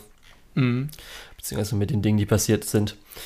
Genau, das ist halt immer so schon das Highlight gewesen, wo er dann leicht immer Gänsehaut bekommen hat, gerade wenn es dann nochmal in den Ending-Song oder so geht, wo ich gerade den Sayonara-Song aus Staffel 2 müsste glaube ich, gewesen sein, das ID, finde ich mega gut. Richtig gut. Und mhm. da können wir auch mal gleich drüber reden, über die IDs und OPs dann irgendwann mal heute noch. ja, ein paar richtig gute ich, dabei. Die fand ich prinzipiell echt gut, aber ich habe, glaube ich, jeden nur einmal gesehen. Okay, hast also, du sofort geskippt, sorry. um Zeit zu sparen. Ja, du, wie gesagt, äh, 63 Episoden ja in, okay, ähm, in zwei Wochen ist echt ein bisschen schwierig. Ja. Ähm, aber prinzipiell haben mir dir die eigentlich immer gefallen. Also wie gesagt, immer nur einmal geguckt, aber prinzipiell waren die gut. Ja, ähm, ja jetzt muss ich gerade noch überlegen, gibt es in den ersten beiden Staffeln noch was, was ich wirklich erwähnen will? Natürlich das, das Ende von der ersten Staffel, mhm. äh, dass man sieht, dass die Katze eben oh. in Wahrheit eben okay. Monster ist. Ja. Wo ich, was, am Ende äh, passt es noch ganz gut rein und es wird ganz gut, es passt ganz gut zusammen. Aber da habe ich auch gedacht, oh, muss das sein? Ja, da kommen wir noch das später dazu mit so ein paar Sachen, die irgendwie so ich anscheinend mein, nicht so ganz ausgearbeitet wurden, so ein bisschen so, okay. Da kommen wir aber noch mein, mal, da habe ich noch ein paar Sachen auf einmal. Thematisch passt es schon irgendwie ja. rein, äh, aber ja. Okay, machen wir Hätte ich jetzt nicht gebraucht. Ja, hast du noch was? Ähm, vor allem, weil auch gerade diese, diese Gebetskette wird am Ende äh, als Symbol ganz schön ja doppeldeutig belegt, was ein bisschen dann am Ende scheiße funktioniert. Aber da erzähle ich dann später, wenn wir soweit sind, äh, was dazu. Äh, ja, Ansonsten fällt mir eigentlich nicht mehr so viel ein. Hast du noch was zu Staffel 1 und 2? Ich weiß halt nicht. Immer ist es so ein bisschen schwierig. Wie gesagt, ich habe ja schon so Sachen.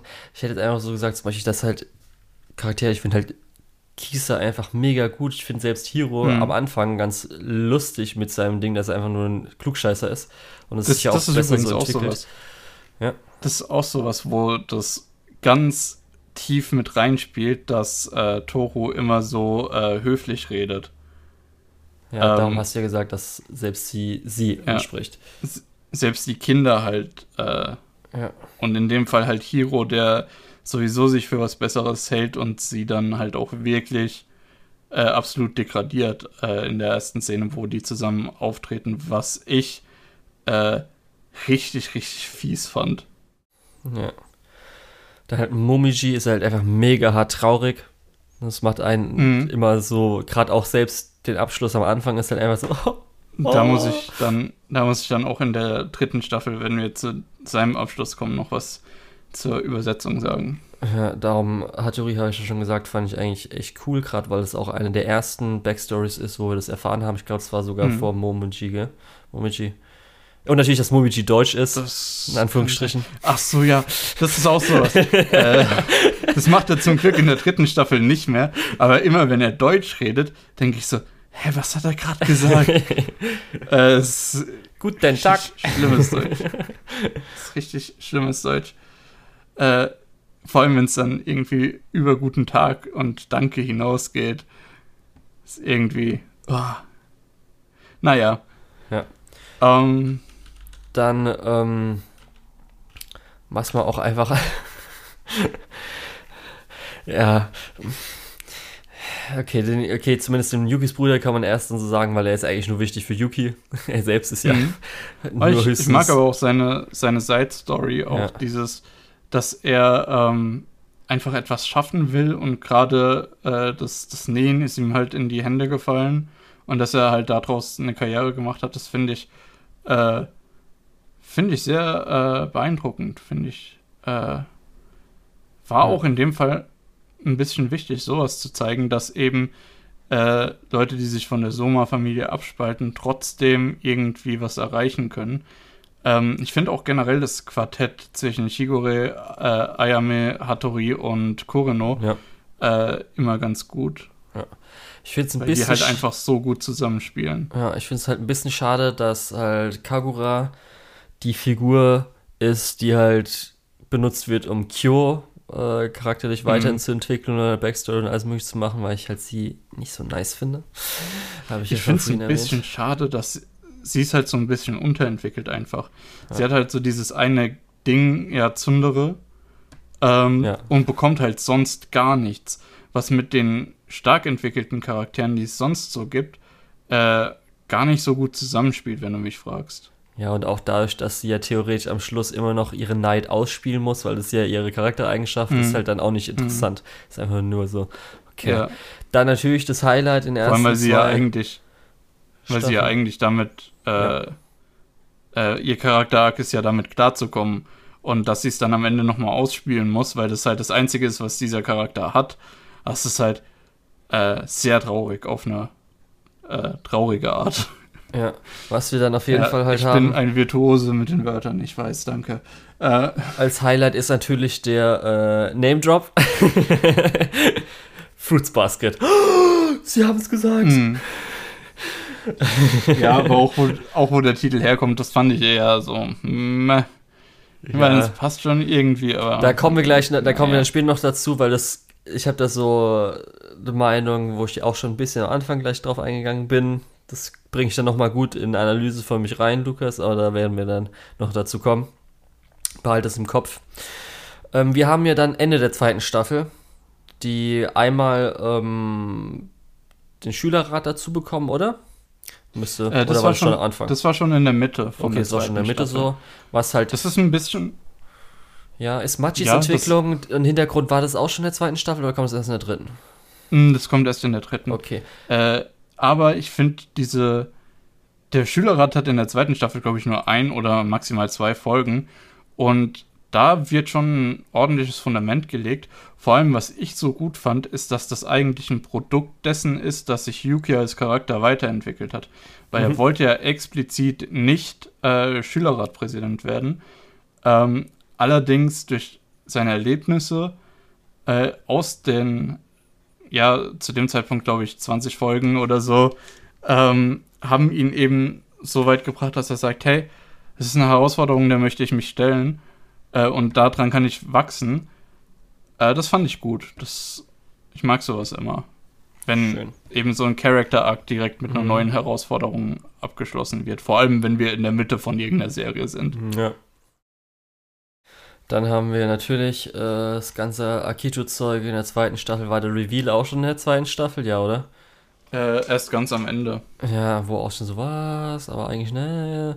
Der fette Reveal war natürlich, dass dann die ähm, Bände, ich weiß nicht mehr, wie wir es genannt im Deutschen, die, wird das Band genannt? Das Band Äh, zerbricht. Verbindung wird es im Deutschen, glaube Okay, ich. einfach nur die Verbindung, das also Es Band hat keinen, keinen sprechenden Namen geht irgendwie. automatisch anscheinend weg. Und Kurino Mhm. war halt der Erste und dass er wirklich dann nur aus Mitleid und Pflichtbewusstsein dann über Akito geblieben ist, was schon sehr eine Ja. starke Szene war, die ganze Szene am Schluss mit Toro und so weiter und das Rin auch im Hintergrund gesehen Mhm. hatte und alles Mögliche und der Hintergrund, den man dann auch, also Das ich- Akito gesehen hat und sowas. Huiuiui, war schon sehr das ist, glaube stark. ich, eine der besten Dialogszenen in der Serie. Ja. Und wie ich vorhin schon angemerkt habe, es gibt wirklich ein paar echt gute Dialogszenen. Ja, wie gesagt, das ganz alle, ich finde halt die meisten Drama- und Familiendramen-Szenen sind halt einfach so gut. Die sind einfach dieses beklemmende, dass erstmal das meistens auch noch einfach nur Kinder involviert, die können auch nichts unbedingt dafür, was halt auch noch schrecklich ist. Und das ganze psychologische, beziehungsweise natürlich auch gewalttätige, das gab, gab es ja auch. Es ist ja nicht nur psychologisch, sondern wirklich auch noch, dass verletzt Mhm. werden, Kinder verletzt werden. Obwohl natürlich der psychologische Terror äh, in so gut wie jeder Hintergrundgeschichte Mit ist, dabei während ist, ja. das Physikalische ja dann doch eher häufig auf die Somas beschränkt ist. Ja, natürlich, du hast schon gesagt, dass Hatsuharu und Rins Relationship ist ja auch noch sehr schön. Ist nett, wie es ganz abgelaufen ist. Ja, ich Da muss auch nicht, sagen, Hintergrund. War bei Hats- Hatsuharu war da was, außer dass er natürlich in einen anderen Tierkreismitglied äh, verliebt ist. War da sonst noch was? Hintergrund? mh, ja, er spielt halt eine wichtige Rolle für äh, Yukis Hintergrundgeschichte und ich Ja, glaube okay. auch Ach, für. Kyos. Ähm, ich finde auch, stimmt, ja. Hatsuharu ist äh, als Charakter einfach sehr, sehr cool. Er tritt zwar nicht so häufig in der Intensität auf, wo du wirklich seinen Charakter siehst, aber als, als komedischer Effekt, Ja, dass er eben auf der einen Seite sehr schüchtern ist und eigentlich eher so der Ja-Sager ist, eher so, ja, können wir machen, äh, ja, da helfe ich dir oder so. Äh, und dann, wenn du ihn halt aber wirklich nervst, also wenn du es zu weit treibst, dass er dann halt auch wirklich einfach fünf Minuten dich komplett runter macht. Es ist ein bisschen schade, dass es in der äh, dritten Staffel ein bisschen gefehlt hat. Ähm, ja, vor, vor allem durch das, dass es schon halt immer so noch echt intensiv eingeführt ist als, als White und Black und so. ja. Und ich glaube, es gibt, glaube ich, nur drei oder vier Szenen, wo es wirklich angewendet wird. Das ist halt, ja gut, wir können uns auf der einen Seite nicht über so Klischees und Running Gags wie äh, Kagura beschweren und auf der anderen Seite sagen, hm, hier ist es ein bisschen zu selten gewesen. Aber man hätte vielleicht ein oder zwei Szenen, wo Kagura irgendwie durch die Papiertür boxt, äh, entfernen können und dafür ein bisschen mehr Hatsuharu zeigen können. Aber Ja, naja, Mann. Wie gesagt, also die Sprüche, die er brachte, hat auf jeden Fall e- echt gut. Also die haben einfach gezündet, muss man auch immer sagen. Die haben Mhm, eigentlich fast ja. gezündet. Aber gut, wir haben jetzt natürlich dann Toro, Kyo und Yuki als äh, deren Charakterentwicklung, wie das Ganze ist, noch nicht gemacht, weil Obwohl- natürlich das alles jetzt in Fruits Basket Define in der dritten Staffel zusammenführt. Und natürlich auch Akito Genau. als Charakter. Weil sie ja jetzt auch mehr oder weniger der Charakter ist, der auch zu diesen drei sehr wichtig ist, wie sie sich entwickelt. Mhm. Können wir Genau. nämlich da alles zusammenbringen. Äh, Akito ist halt vor allem die Person, die ähm, für die komplette Soma-Familie wichtig ist. Alles, was in der Soma-Familie passiert, passiert halt entweder wegen ihr oder äh, nur, weil sie es erlaubt oder so. Gut, Das muss dann man halt auch so sagen. wir kommen Dann auf den Cliffhanger. Ja, wir kommen auf den Cliffhanger, dass äh, Mhm. das Band sich schon gelöst hat von Kurono. Und jetzt Ja, natürlich äh, ja, ja. die wichtigste Charakterentwicklung Nee, in der dritten Staffel. Motoko. Das war eine der Mitglieder vom Yuki Fanclub. Findest Ich du? war Findest du, überrascht das einfach, dass sie das war eine halbe Folge, oder? Die sie irgendwie darauf verbracht Ja. haben. Ich so, oh, ich fand, ich fand nicht unbedingt, dass es die wichtigste Entwicklung ist, aber ich fand es so gut, es mal zu sehen, weil ähm, oft wird gerade in so Medien, die sich eher an äh, junge Frauen richten, äh, so der, der Bully-Charakter nie irgendwie aufgelöst. Der darf eigentlich nie was dazulernen. Äh, und sie übernimmt ja so ein bisschen die Rolle. Sie ist schon so das Mean Girl, aber jetzt nicht super schlimm. Aber wichtig ist halt äh, in, an der Stelle, dass sie was dazugelernt hat, dass sie eben ihr, in Anführungszeichen, Highschool-Crush losgelassen hat. Und das siehst du halt so selten. Und es ist ja. eigentlich so eine wichtige Charakterentwicklung, die vor allem sehr viele Menschen durchmachen müssen. Weil, äh, sind wir mal ehrlich, es gibt immer so auf der äh, Oberstufe oder auch äh, im, in, auf der Mittelstufe äh, so die eine Person im Jahrgang, wo alle sagen, oh, also der, ja, ja. Ähm, und es können nicht alle immer den, äh, den, den einen äh, abbekommen, ne? Mhm. Beziehungsweise es gibt in der Regel so zwei oder drei, aber es, ja, es konzentriert sich halt schon eher. Ja. So zumindest meiner Wahrnehmung nach. Dann haben wir den letzten neuen Charakter, glaube ich, der irgendwie eine Rolle spielt. Mit Ren, was Akitos mhm. Mutter ist. Und jetzt will ja. ich mal kurz ein bisschen Akito so langsam mal abhandeln, weil wir haben jetzt sie, wir haben dann mhm. den Vater, der ja das vorige Oberhaupt war, aber anscheinend ein ja. bisschen krank. Und ähm, wie das natürlich alles mit reingespielt habe. Erstmal auch schon so, Bam, Shigure hat äh, mit Ren geschlafen. So, okay, es ergibt Sinn, weil Akito deswegen halt die Frauen der Tierkreise halt nicht mag. Und dann mit drin, mhm. der Backstory ergibt es dann irgendwo Sinn. Ist okay, weil sie hat runtergeschubst, weil sie halt gedacht hat, ey, Frauen sind nur so und so. Ja. Ja, aber es war schon wobei ein bisschen ich, so. Hm. Wobei ich halt sagen muss, ich finde Akito als Mensch natürlich moralisch nicht gut, ähm, aber als Figur ist das, glaube ich, die stärkste Figur, die wir hier haben, weil sie halt auch thematisch äh, alles repräsentiert. Sie repräsentiert so ein bisschen die Mutter für alle Tierkreiszeichen, auch wenn sie natürlich faktisch nicht die Mutter von allen ist. Ähm, sie symbolisiert so ein bisschen diese Großfamilie, diesen Clan. Sie symbolisiert äh, auch die Tradition, die ja weitergegeben wurde an sie. Ähm, und auch so mit dieser, ähm, mit diesem Nachdruck, dass sie als Mann erzogen werden soll, um eben der äh, Patriarch der Familie zu werden. Natürlich entsprechend durch das, dass man dann, durch das, dass sie dann doch eine Frau ist, wurde sie ja dann doch eher zur Matriarchin mit äh, charakteristischen Sachen, die eben nur bei einer Frau auftauchen. Das muss ich kurz äh, mal Oder willst du fragen. mir da widersprechen? Also, weshalb wollt ihr jetzt rennen, dass sie unbedingt als Mann aufwächst? Ich habe es nicht gecheckt. Sie war ähm, natürlich mega neidisch auf ihr Kind, genau, das ist weil sie halt ihren Mann so geliebt hatte und er mhm. ihr natürlich, weil sie jetzt besonders ist, weil sie die Göttin ist, der Gott, der geboren wurde, Kami. Moment. Und ähm, aber ich habe null gecheckt, weshalb der Vater.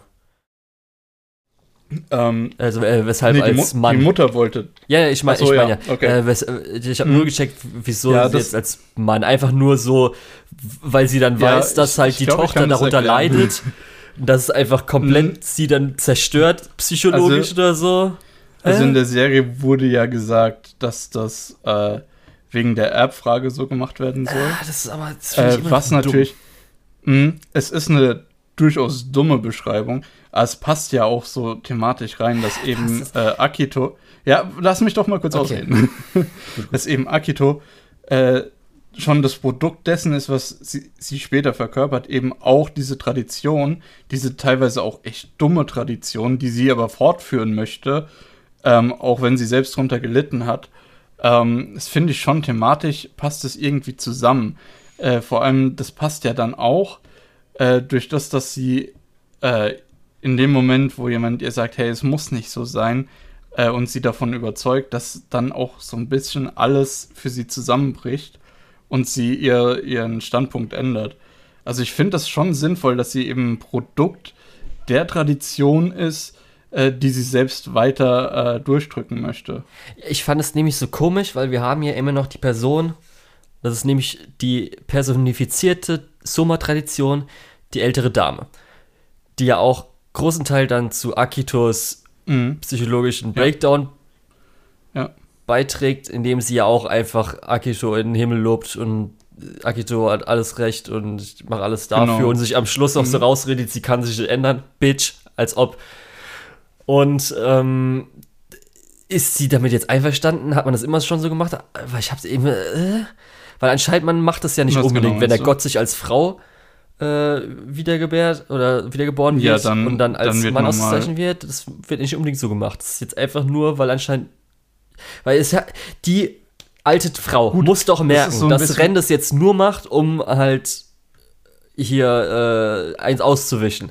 Und dann müssten Ja. die sich doch einfach widersetzen und sagen, ey, Akito, Gott ist unser Oberhaupt, was machst du für eine Scheiße? Und die Ja. haben die ja auch mehr oder weniger schon so ein bisschen vertrieben, sie hat Naja, sich ja noch abgewandt wa- von Akito. Was du, was du ja schon gesagt hast, diese alte Frau ist eben die Personifikation dieser Tradition. Und diese Tradition kann eigentlich nicht zulassen, dass der Gott eine Frau ist, oder? So habe ich es verstanden. Ist das Zumindest, so? Ich glaube nämlich nicht. also, Ich glaub, also es nicht, egal. nicht im, Ich glaube, im hat sich das Kontext- einfach nur ausgedacht, nicht- weshalb auch immer. Deswegen nicht im es nicht Kontext der. Geschichte, aber eben im Kontext, dass, das, dass die Tradition der Soma-Familie natürlich für die Gesamttradition, dieses traditionelle Familienbild steht. So hatte ich das ja, verstanden. okay, eben, das kann es ich eher verstehen. Dass es eher eine thematische Begründung hat als eine Okay. Story-Begründung. Aber ich fand halt komisch, dass halt die Also, ältere Frau sich nicht dagegen auch gewehrt hat, dass, weil man muss doch einfach da merken, haben dass wir auch so, aneinander sowas, vorbeigeredet. dass Das- sowas Dummes einfach ist, Mhm. dass sie doch merken muss, dass eigentlich ist es nicht gut, wenn man irgendwie ein Mädchen als Junge erzieht, äh, ohne zu wissen, ob sie überhaupt als Junge Ja. erzogen werden will, so ungefähr. Ja. Und äh, die Frau dann natürlich, also äh, die ältere Dame, dann einfach so sagen würde, so Bitch Slap, was sie ja schon die ganze Zeit macht, so ey Ren, du bist nur die Frau von links und jetzt die Mutter von Gott, aber du hast eigentlich nichts zu sagen. Mhm. Was ja auch so ein bisschen passiert und sich ja am Schluss zerstritten hat. Darum, Ja. es hat für mich nicht so ganz Sinn ergeben. Und natürlich dann äh, nach einer Zeit, weil Akito natürlich so erzogen wurde, ist natürlich psychologisch alles ein bisschen kaputti. Und dann wahrscheinlich hat sie sich auch damit abgefunden. Ja, man muss auch so Wow. sagen, sie ist ja komplett einfach psychologisch zerstört. Also nicht norma ich, ich, hätte so normaler. gern, ja. ich hätte so gerne eine Diagnose von dir als Psychologe, wo du dann einfach schreibst, ah, ist psychisch alles so ein bisschen kaputti. ja. Und äh, dass sie sich Mit so entweder einer unlesbaren Ärzteunterschrift. ja, dran gewöhnt hat oder es jetzt halt so sieht, vielleicht auch äh, mit dem Ganzen als Strafe, nicht als Strafe oder halt mit der Mutter, wie auch immer. Mhm. Ist jetzt halt so. Darum, ich war mir nicht mehr sicher. Kann auch sein, dass ich einfach ein Detail vergessen habe. Du hast halt früher oder neuer geschaut. Vielleicht hatte ich da irgendwas wieder. Das ist jetzt ja auch schon zwei Monate. Wie gesagt, für, für mich ist halt auch so ein bisschen der Punkt, ähm, an dem Punkt habe ich halt auch viele Sachen als thematisches Sinnbild gesehen, einfach weil das schon sehr offensichtlich gemacht wurde. Okay. Ähm, Ja, aber für mich was ist natürlich, offensichtlich was natürlich so ein paar, paar hm, Plotholes so ein bisschen offen lässt, wo man dann denkt, ja, okay, das ist halt thematisch sinnvoll, äh, im Kontext der Geschichte vielleicht eher weniger. Das fand ich so ein bisschen Ähm, komisch, ja. Aber genau wegen diesen Thematiken, lass uns mal, oder bist du mit Akito fertig? Oder Ja, ich weiß nicht, äh, wie fandest du es denn, dass sie jetzt eine mehr oder weniger ähm, Redemption-Arc bekommen hat? Hä, das fand ich richtig gut, Okay. weil äh, es ist so ein bisschen, ähm, ich hatte ja vorhin schon gesagt, sie symbolisiert eben nicht nur die Tradition, sondern eben auch die Mutter der äh, Tierkreiszeichen in, wie gesagt, thematischer Sicht. Und deswegen ist auch so dieses Lösen des Fluchs ja eher thematisch so dieses äh, Weggehen vom Elternhaus, dieses in die Welt rausziehen, woanders hinziehen, sowas. Ne? Ähm, und deswegen finde ich das eigentlich sehr cool von, von einem thematischen Standpunkt, dass eben die, die kontrollsüchtige Mutter sich auch ändern kann und dass es dann auch ein äh, ja, Kontakt mit den Kindern und eine gute Beziehung mit den Kindern äh, geben kann. Das ist eine sehr äh, hoffnungsvolle, äh, ein sehr hoffnungsvoller Ausblick auf die Welt. Deswegen fand ich das auch echt schön. Ja, und gerade da, dafür, dass es ja auch nicht unbedingt ihre Schuld war, dass sie so erzogen wurde, solche psychischen Mhm. Probleme bereitet wurde und nie was Genau, auch von außen Durch, gemacht durch das, wurde, sie halt um sie Produkt aufzuhalten. dieser Tradition ist. Ja. ist halt dann, dass dann halt am Schluss versucht wird, selbst, auch wenn sie so etwas so strafrechtlich Relevantes gemacht hat, man sagen kann, okay, ja, gut. in Ordnung, aber ist okay. Aber zumindest Rehabilitation Stimmt, wird sie ja theoretisch sogar gemacht. Das heißt, ich kann sogar jetzt verstehen, wenn jetzt so das Ergebnis, wenn man jetzt, wenn es so eine Person in Wirklichkeit geben würde und man jetzt auf einmal so den Fall nochmal so aufklären würde, auf hinten würde ich sogar sagen, wäre okay, dass man sie nicht ins Gefängnis tut, weil sie ja rehabilitiert ist und theoretisch auch ihre Strafe vielleicht so ein bisschen abgehabt hat. ich weiß nicht, ähm, ja, äh, natürlich, jemanden mit einem Messer angreifen ist schon ein dick Move.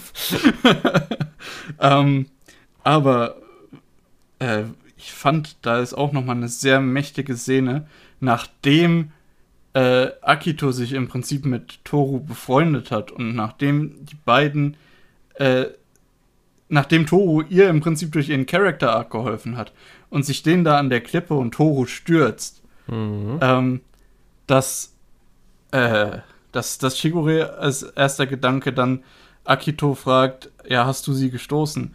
Als Akito sagt, hey, sie ist gestürzt, wir müssen ihr helfen.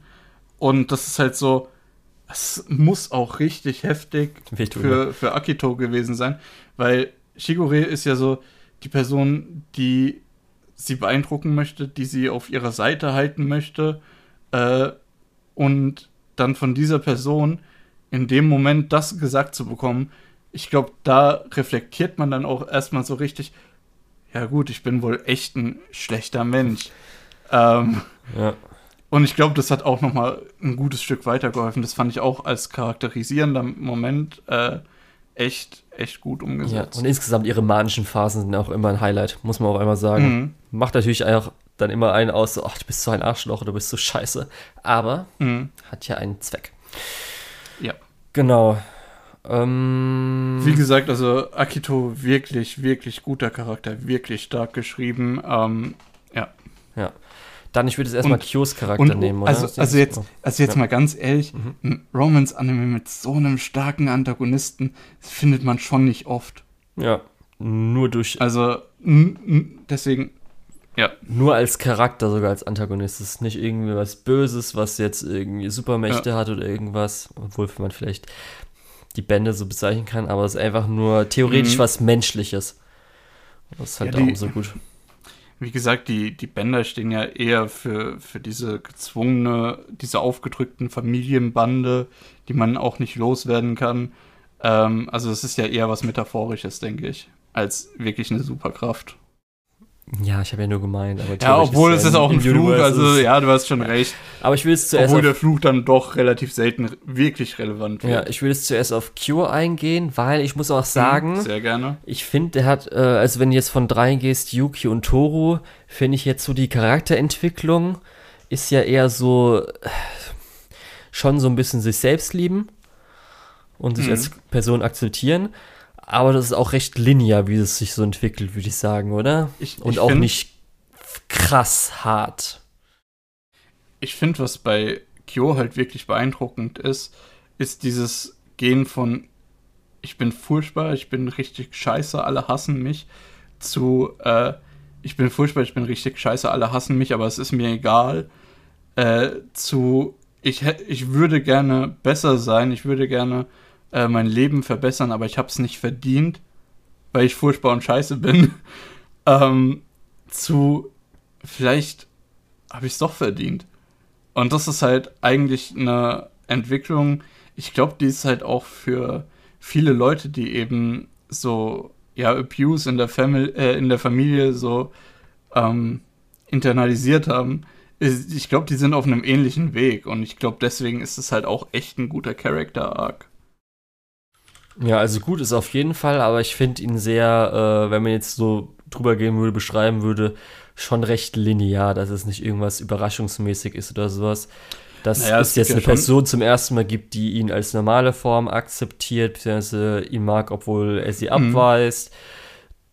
Dann entwickelt sich ja eher so auch in die Richtung, dass äh, er auch mal vielleicht sich äh, für eine Person interessiert, obwohl er ja Mhm. eigentlich sagt, dass, weil er ja weggesperrt wird oder Dass er es nicht verdient hätte, Hm. bis halt dann zu dem, eigentlich, das passiert ja dann in der zweiten Staffel komplett so oder bleibt so und erst in der dritten Staffel ist ja dann eigentlich nur durch, dass er Mhm. erfährt mit äh, der Mutter nochmal, mit Toros Mutter, beziehungsweise dann halt dem Vaterkonflikt, wo ja eigentlich war der Vaterkonflikt das größte Ding und davor Mhm. ist halt eher so ein bisschen natürlich das mit Toro, aber dann blieb es ja recht gleich, würde ich Ja, die, die Sache mit Toros Mutter ist halt richtig gut. Ähm, und in dem Vaterkonflikt, das wollte ich halt vorhin noch mal kurz, kurz ansprechen. Mhm. Ähm, das ist halt auch so diese, diese Macht von Akito. Äh, der Vater kann so lang seinen Sohn halt äh, als Bestia, als Monster beschuldigen, ihm äh, die Schuld für alles, was in seinem Leben schlecht läuft, geben, bis halt Akito sagt, ja, nee, das machen wir jetzt nicht mehr. und dann kann der das auch nicht mehr machen.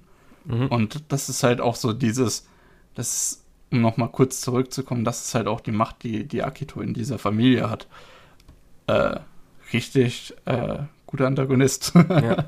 Ich muss sagen, das ist nämlich in der dritten Staffel einer meiner größten Kritikpunkte gewesen. Nochmal das, das kleine so Drama mit dass er die Mutter nicht retten konnte oder sowas, das hätte ich jetzt Ach nicht so. gebraucht. Dass ja, die sich da im letzten Moment beim Tod nochmal begegnet sind und sowas. Erinnerst du dich daran, dass das in der ersten Staffel kurz aufkam? Ja, das hätte ich echt nicht gebraucht. Das war so ein Ding so. Weil. Hm, nee, Leute, das gefällt mir nicht so. Weil das, ich finde den Rest das gut, dass sie halt in der Kindheit sich getroffen haben, Rat mhm. gegeben mhm. hat, mit auch der Kindheit Yuki und ja. ihm, die sie ja auch sich gegenseitig ja. da getroffen haben, das alles zusammenspielt. Aber das dass sie nochmal da ist und dann auch nochmal den Spruch bringt. Das ja, war jetzt nichts ja. für mich. Das war dieses typische, ähm, das hätte man einfach so ein K-Drama, Indian-Drama sein können, mit so Schnitten. Weißt du, du kennst ja dieses indische Ding, wo da irgendwie so 40 Schnitte sind, während nee, irgendwie so zeigt, du was runterfällt und so weiter. Das ist für mich einfach, hätte man so machen können, hätte irgendwie ähm, sogar gepasst einfach, weil es einfach so ein bisschen so, oh, ehrlich. Ich, ich muss kurz sagen, äh, wie, das, was du gesagt hast, das mit der Kindheit ist echt verdammt gut. Das mit der Mutter ist echt ein bisschen blöd aufgezogen. Vor allem, weil man in der ersten Staffel schon den Flashback irgendwie bekommt mit der toten Mutter, mit dem Blut am Schuh und mit Kyo, der da davor steht. Und ich habe da so ein bisschen den Eindruck bekommen, dass er sie umgebracht hat, eben in seiner äh, Form, in seiner, seiner wahren Form. Wo ich auch gedacht habe, boah, es ist richtig heftig.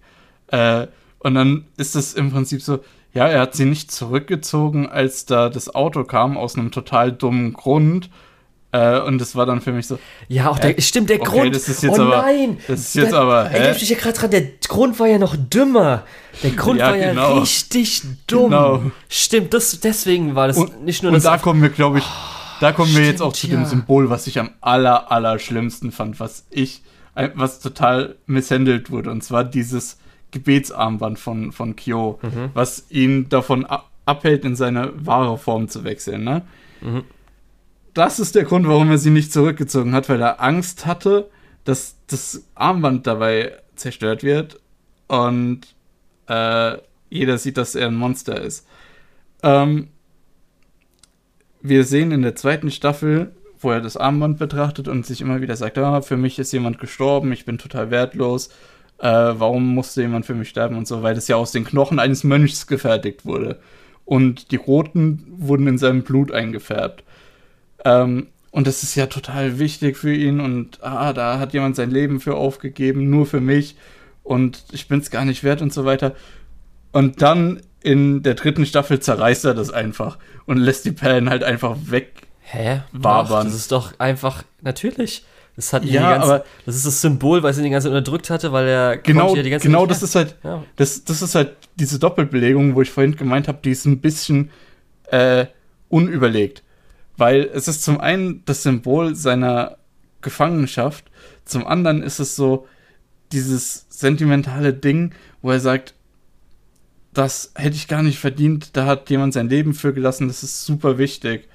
Ähm, ja, darum ist der Toro da und hebt so ihn wieder auf ist doch genau. das Ding. Ja, ja. Äh, dass wie er gesagt, erst befreit, aber dann trotzdem es immer noch so viel wert ist, dass mhm. man es wieder aufsammelt und dann irgendwie weiterverwendet, wie auch immer. so gesehen ist es natürlich gut. Ja, ja. hast natürlich recht. Ja. Ähm, nur im ersten Moment hat mich das total geschockt, weil, dass der so, hä? Alter, dafür ist jemand draufgegangen. Weil umso besser ist halt, diese Szene ist halt so doof, umso besser ist halt dann die Vaterszene, wo man dann so merkt, dass einfach der Vater mhm. ein egoistisches Arschloch ist, der eigentlich mehr ja. oder weniger oh, so Verantwortung ah, trägt so und es einfach auf sein Kind übertragen hat. Was mhm. er nicht nur sogar, er hat sogar sein Kind ja vorher als Vorwand genommen. Eigentlich ist sein Kind an gar nichts schuld. Ja. Das ist halt echt so. Er hat, er hat das Kind als Vorwand genommen, um seine Frau in den Selbstmord zu treiben und hat dann dem Kind die Schuld gegeben. Ja, also und fühlt sich dann noch als Opfer so am Schluss. Psychologisches, so psychologischer Abuse. Ja. Und er sagt ja dann auch, hä, warum bin ich denn jetzt hier Trinker und sitze den ganzen Tag zu Hause rum? Es ist alles wegen dir. Und darum, ähm, als dann so ein bisschen Cho das realisiert, das ist so eine geile Szene, wie auch gleich komme ich mhm. noch bei Yuki, was einfach so eine geile Szene ist und so weiter. Dieser Reveal dazu fand ich einfach so mega gut. Darum ist auch einfach, darum hat sich auch diese ganze Reise gelohnt. Und ich finde halt, vorher war dann okay. das, wie es abgelaufen ist, aber das war ja auch der, dann der Katalysator für das Ganze mit Toro, wie es alles ablaufen wird. Beziehungsweise Hm. Toro war ja schon ein bisschen Apropos Toro, was meinst du eigentlich zu dem Pärchen? Toro Kyo. Ja, ist ganz süß, ganz schön, hat sich auch schon recht weit in Season 2 rausgebildet oder auch schon vorher, würde ich sagen. Ja, auch in, auch in Staffel 1 hat sie so ein Ja. paar Sachen gesagt, wo man sich gedacht hat, oh. Aber Staffel 2 war dann Äh, ja schon recht offensichtlich. ist es wirklich noch ein Love Triangle oder? ja, ja. Es war ja eher so, Staffel dass 2 dann war es dann halt, sehr offensichtlich. da war dann, genau. dass Kyo und sie durch ihre langsam aufkommende Romanze ähm, Kyo helfen und Yuki war ja dann eher dann entweder auch ein bisschen Toru, aber dann oft auch jetzt die- alle anderen Leute, weil es waren ja dann auch noch mehr Mhm. als Toru beteiligt an seinem Character Arc. Darum, Ich fand ja. es von, von Yuki auch echt stark. Ei- Einfach diese Verbindung, dass, dass Yuki auch auf Toru stand und dass er damit eben Kyo weiterhelfen kann. Da gibt es ja auch in der dritten Staffel eine relativ mächtige Szene, wo Toru im Krankenhaus liegt und er dann Kyo losschickt, ähm, weil er noch nicht dort war.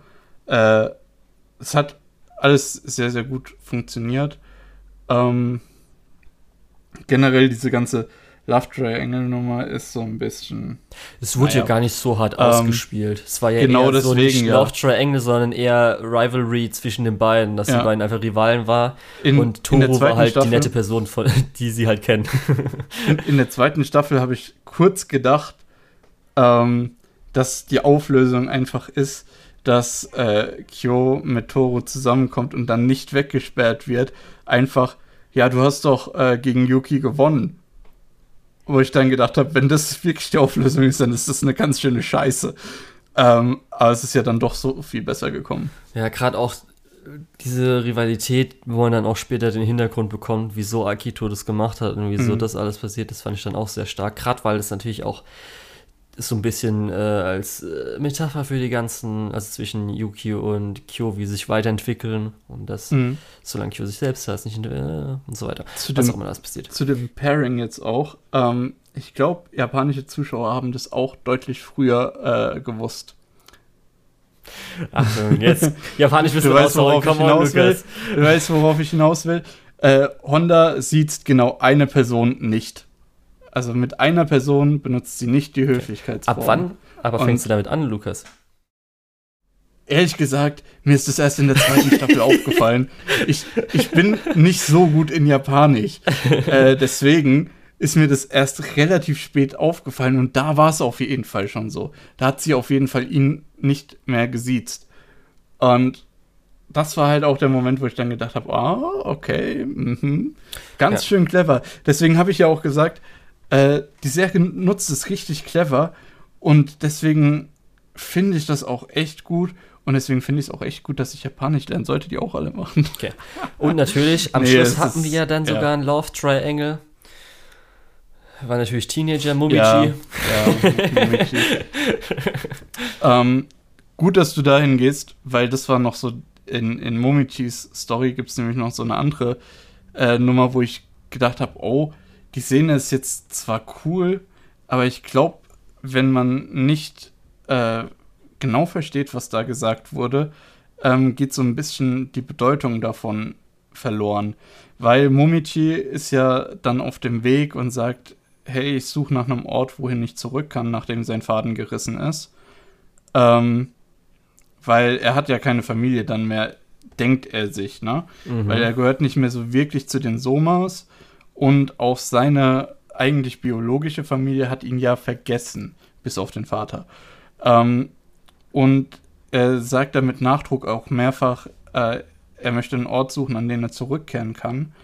Ähm, und äh, die Mutter, als er sich dann von ihr verabschiedet hat, also seine biologische Mutter, sagt, oh, jetzt blamier ich mich, weil ich diese Höflichkeitsform, äh, diese ich gehe jetzt und so weiter nicht auswendig kenne.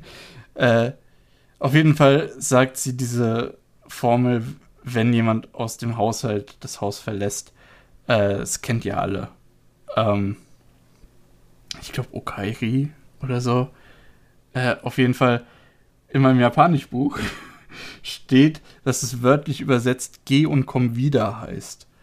und es wurde halt mit bis dann übersetzt. Bis dann passt irgendwie, weil es ja schon so impliziert, dass man sich wieder sieht. Ähm, aber Geon kommt wieder mit dem äh, Hintergrund, dass er einen Ort sucht, an den er zurückkommen kann, ist halt so viel besser, weil er fängt danach auch an zu weinen und so. Und da habe ich gedacht, oh, also bis dann trifft es nicht so ganz. ähm, aber naja, ja, das wollte ich noch kurz erwähnen. Als kleines PSA, okay. ja, wenn man das nicht die, wusste. Die Bandreißmomente machen wir eh noch mal gleich, noch mal extra. Das ist nämlich auch noch da. Ja, gut, das war ja schon ein gutes Stück danach. Ja. Gut, ähm, ja, es war wie gesagt dann Pairing, dass da noch ein Rivale dazukommt, Tus Tus, was natürlich mhm. kein Rivale ist. Ja. Epilog ist natürlich super schön, dass man dann nochmal Alt, Toro und Kyo sieht. Das war natürlich Vor mega Fanservice. Oh, das, das fand ich auch richtig gut, weil so ähm, als, als das Kind da in die Küche kommt, denke ich, okay, Toru steht am Herd. Ja, richtig, aber das äh, ist dann auch nochmal. Ah. Aber es ist so viel besser, dass, dass das dann die Tochter von Toru ist und sagt: Hey, für dich ist das immer noch Oma und Opa und die sind gerade spazieren. Oh, das fand ich so schön. Ja, und dann natürlich auch wieder, hast du wieder gesagt, weil äh, der Kleine sagt dann, aber, die, aber Großmutter will, dass ich sie Toro nenne. Genau. Vor allem, das mhm. ist halt so gut, weil das schließt zum einen mit Torus Höflichkeitsform ab, dass sie eben dann den Leuten sagt, hey, muss nicht so höflich bei mir in der Familie sein. Es schließt mit dieser Traditionsnummer ab, ähm, dass sie zwar wieder in einem traditionellen Haushalt leben äh, und in einem traditionellen Haus, aber dass das halt funktioniert für sie, ähm, weil sie es eben für sich selbst nochmal anders gemacht haben, nochmal neu gemacht haben, fand ich auch echt gut, weil ich habe in der Mitte von der zweiten Staffel irgendwo gedacht, oh, ob das thematisch so aufgeht, äh, als Toru eben ihrer Lehrerin gesagt hat, hey, ich weiß, ich habe gute Noten und so, aber ich würde lieber Hausfrau werden. Und ich dann gedacht habe, ah, ist das so mit diesem äh, Traditionsgedanken vereinbar? Und ich fand, das war dann auch echt gut vereinbar, durch das, dass eben ähm, ja, die, die Tradition äh, in dem Fall zu einem liebenden Haushalt geführt hat und nicht zu diesem machtsüchtigen, ich möchte gern ein gewisses Bild nach außen verbreiten und so weiter. Äh, ja, das hat im Prinzip gesagt, es muss nicht so furchtbar sein, es kann funktionieren, was äh, eigentlich immer ganz gut ist, wenn die Moral am Ende nicht schwarz und weiß ist. Ja. Torus Entwicklung fand ich halt schön, am Schluss nochmal speziell der Background, wo man dann so erfährt, wie gebrochen sie war, was sie dann als Kind gemacht hat, fand ich gut. Der Rest war halt, mhm. es war ja so oft, also ähm, sie war ja auf jeden Fall so ein bisschen der Charakter, sie ist ja immer glücklich, du hast ja schon gesagt, überhöflich und alles Mögliche und will allen Leuten mhm. helfen und ist so ein bisschen, kann man vielleicht vergleichen mit äh, Emiya Shiro, dass sie nicht so selbst, äh, sich selbst, ähm, äh, um sich selbst kümmert, sage ich mal so, also sehr aufopferig, also sich selbst aufopfert für andere Leute. Mhm. Und es wird ja immer gesagt, dass es halt komisch ist und dass dann immer mehr die Fassade auch bröckelt, dass wir auch hin und wieder mal so, äh, ich weiß nicht, war das, wann war das zum ersten Mal, wo sie halt echt so aussah, als ob sie Geist gesehen hatte. Irgendwann war das nach Akito oder sowas, nach einer, oder als irgendwas anderes passiert, das weiß ich jetzt nicht mehr. Aber so wirklich am Schluss kriegen wir das ja, also entwicklungsmäßig ist ja dann wirklich dann nur ganz am Schluss in der letzten Staffel. Mhm. Ich würde sagen, also über die ersten zwei Staffeln Entwicklung mäßig. Hätte ja. ich jetzt so gesagt. Wenn du jetzt, jetzt wirklich nochmal so überlegen müsstest, war halt echt nur so, dass nee. sie halt so ein paar Sachen hat, wo sie halt nicht helfen kann oder wo sie einfach gezwungen sie, sie ist, sich entgegen ihrer neuen Natur so ein bisschen zu machen, dass so ein bisschen Versager sich bröckelt, auch insgesamt nicht so wirklich viel, wenn man mal ehrlich ist. Ja. Äh, sie ist halt eher so der Fixpunkt der Serie. Ja wo sich alles drumherum entwickelt. Vor allem, wenn wir dann auch Flashbacks sehen von ihrer Mutter und sie hat da schon gekocht und geholfen, wo sie konnte und so.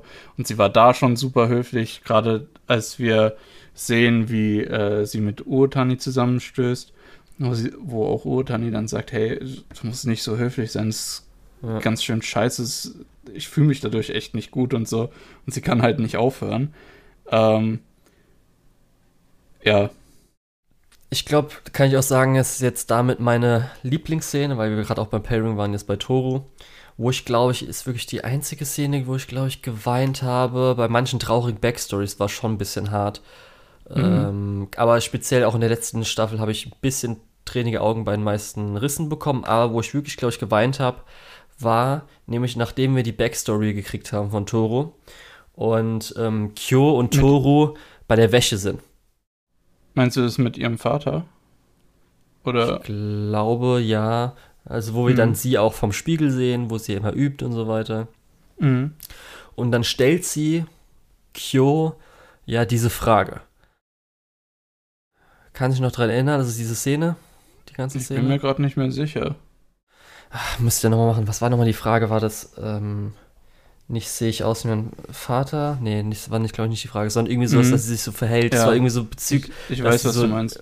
Es kann, es kann gut sein, dass das sehe ich aus wie mein Vater war. Naja, auf jeden Fall war das halt die, die diese die ganze Zeit geübt hatte. Das war mhm. anscheinend diese zentrale Frage von ihr, die sich über die ganze Ding gezogen hat.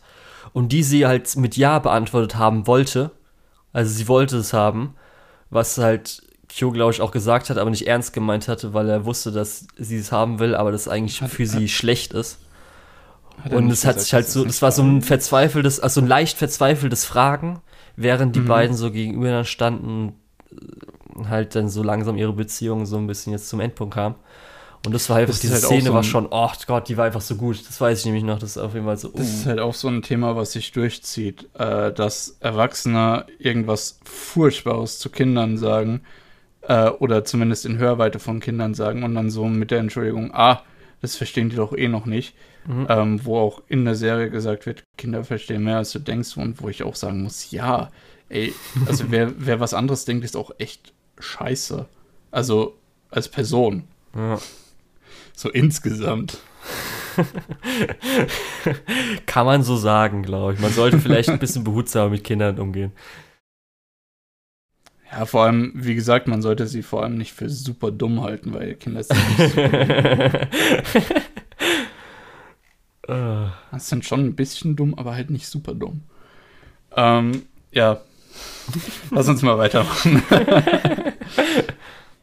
äh, ja, ja, nachdem, wie gesagt, jetzt, das war eine der. Jetzt werden wir halt wenn wir die drei Hauptcharaktere ja. durchsprechen wollen, sind wir jetzt bei Yuki, ne? Genau, und nachdem halt ich ja schon gesagt habe, das eins der Highlights war einfach diese zwischen den beiden, ähm, der Wäsch zwischen Kyo und Toro, war einfach, mhm. als er gesagt hat, dass jetzt Toro seine Mutter ist. Und ich fand es einfach so eine, oh, das war so eine geile Szene, weil es einfach so mhm. wirklich das Ganze umgedreht hatte, was man natürlich von Anfang an, wie es wahrscheinlich geplant hatte, mit ist es ein Love Triangle vielleicht am Anfang noch kurz gedacht, Harem oder so weiter. Und einfach so, ja. BAM! Das ist einfach die Mutterfigur und ich vor fand allem, das so geil. Vor allem, das ist, das, das Geile trifft halt auch die Thematik so gut. Weil, wie gesagt, thematisch, habe ich ja vorhin schon gesagt, ist halt Akito die Mutter von allen.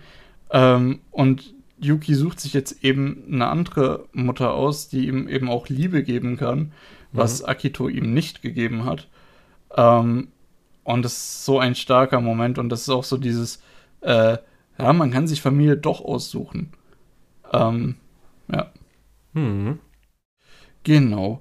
Ähm, aber ich fand auch äh, gut die Szene, wo er gesagt hat, nächstes Mal machen wir in den Schnee gemeinsam Fußspuren, äh, weil ich finde auch, weil ich finde auch Yuki und Machi sind ein echt gutes Pairing. Also, als sein Band reißt, habe ich ja gesagt, einfach, ich hatte die, glaube ich, das, das habe ich dir geschrieben, ne, dass einfach, ich, ich will mal so ein Chat sein wie äh, Yuki in dieser Szene. Ja, Gerade auch noch mit ja. allen Leuten im Hintergrund. Und er zieht sie dann nochmal so richtig zum Kuss ran. Erst, er umarmt ja. sie zuerst, wo er so ein bisschen weit, und dann küsst er sie nochmal richtig vor allen anderen. Und sie ist einfach so, what the mhm. fuck?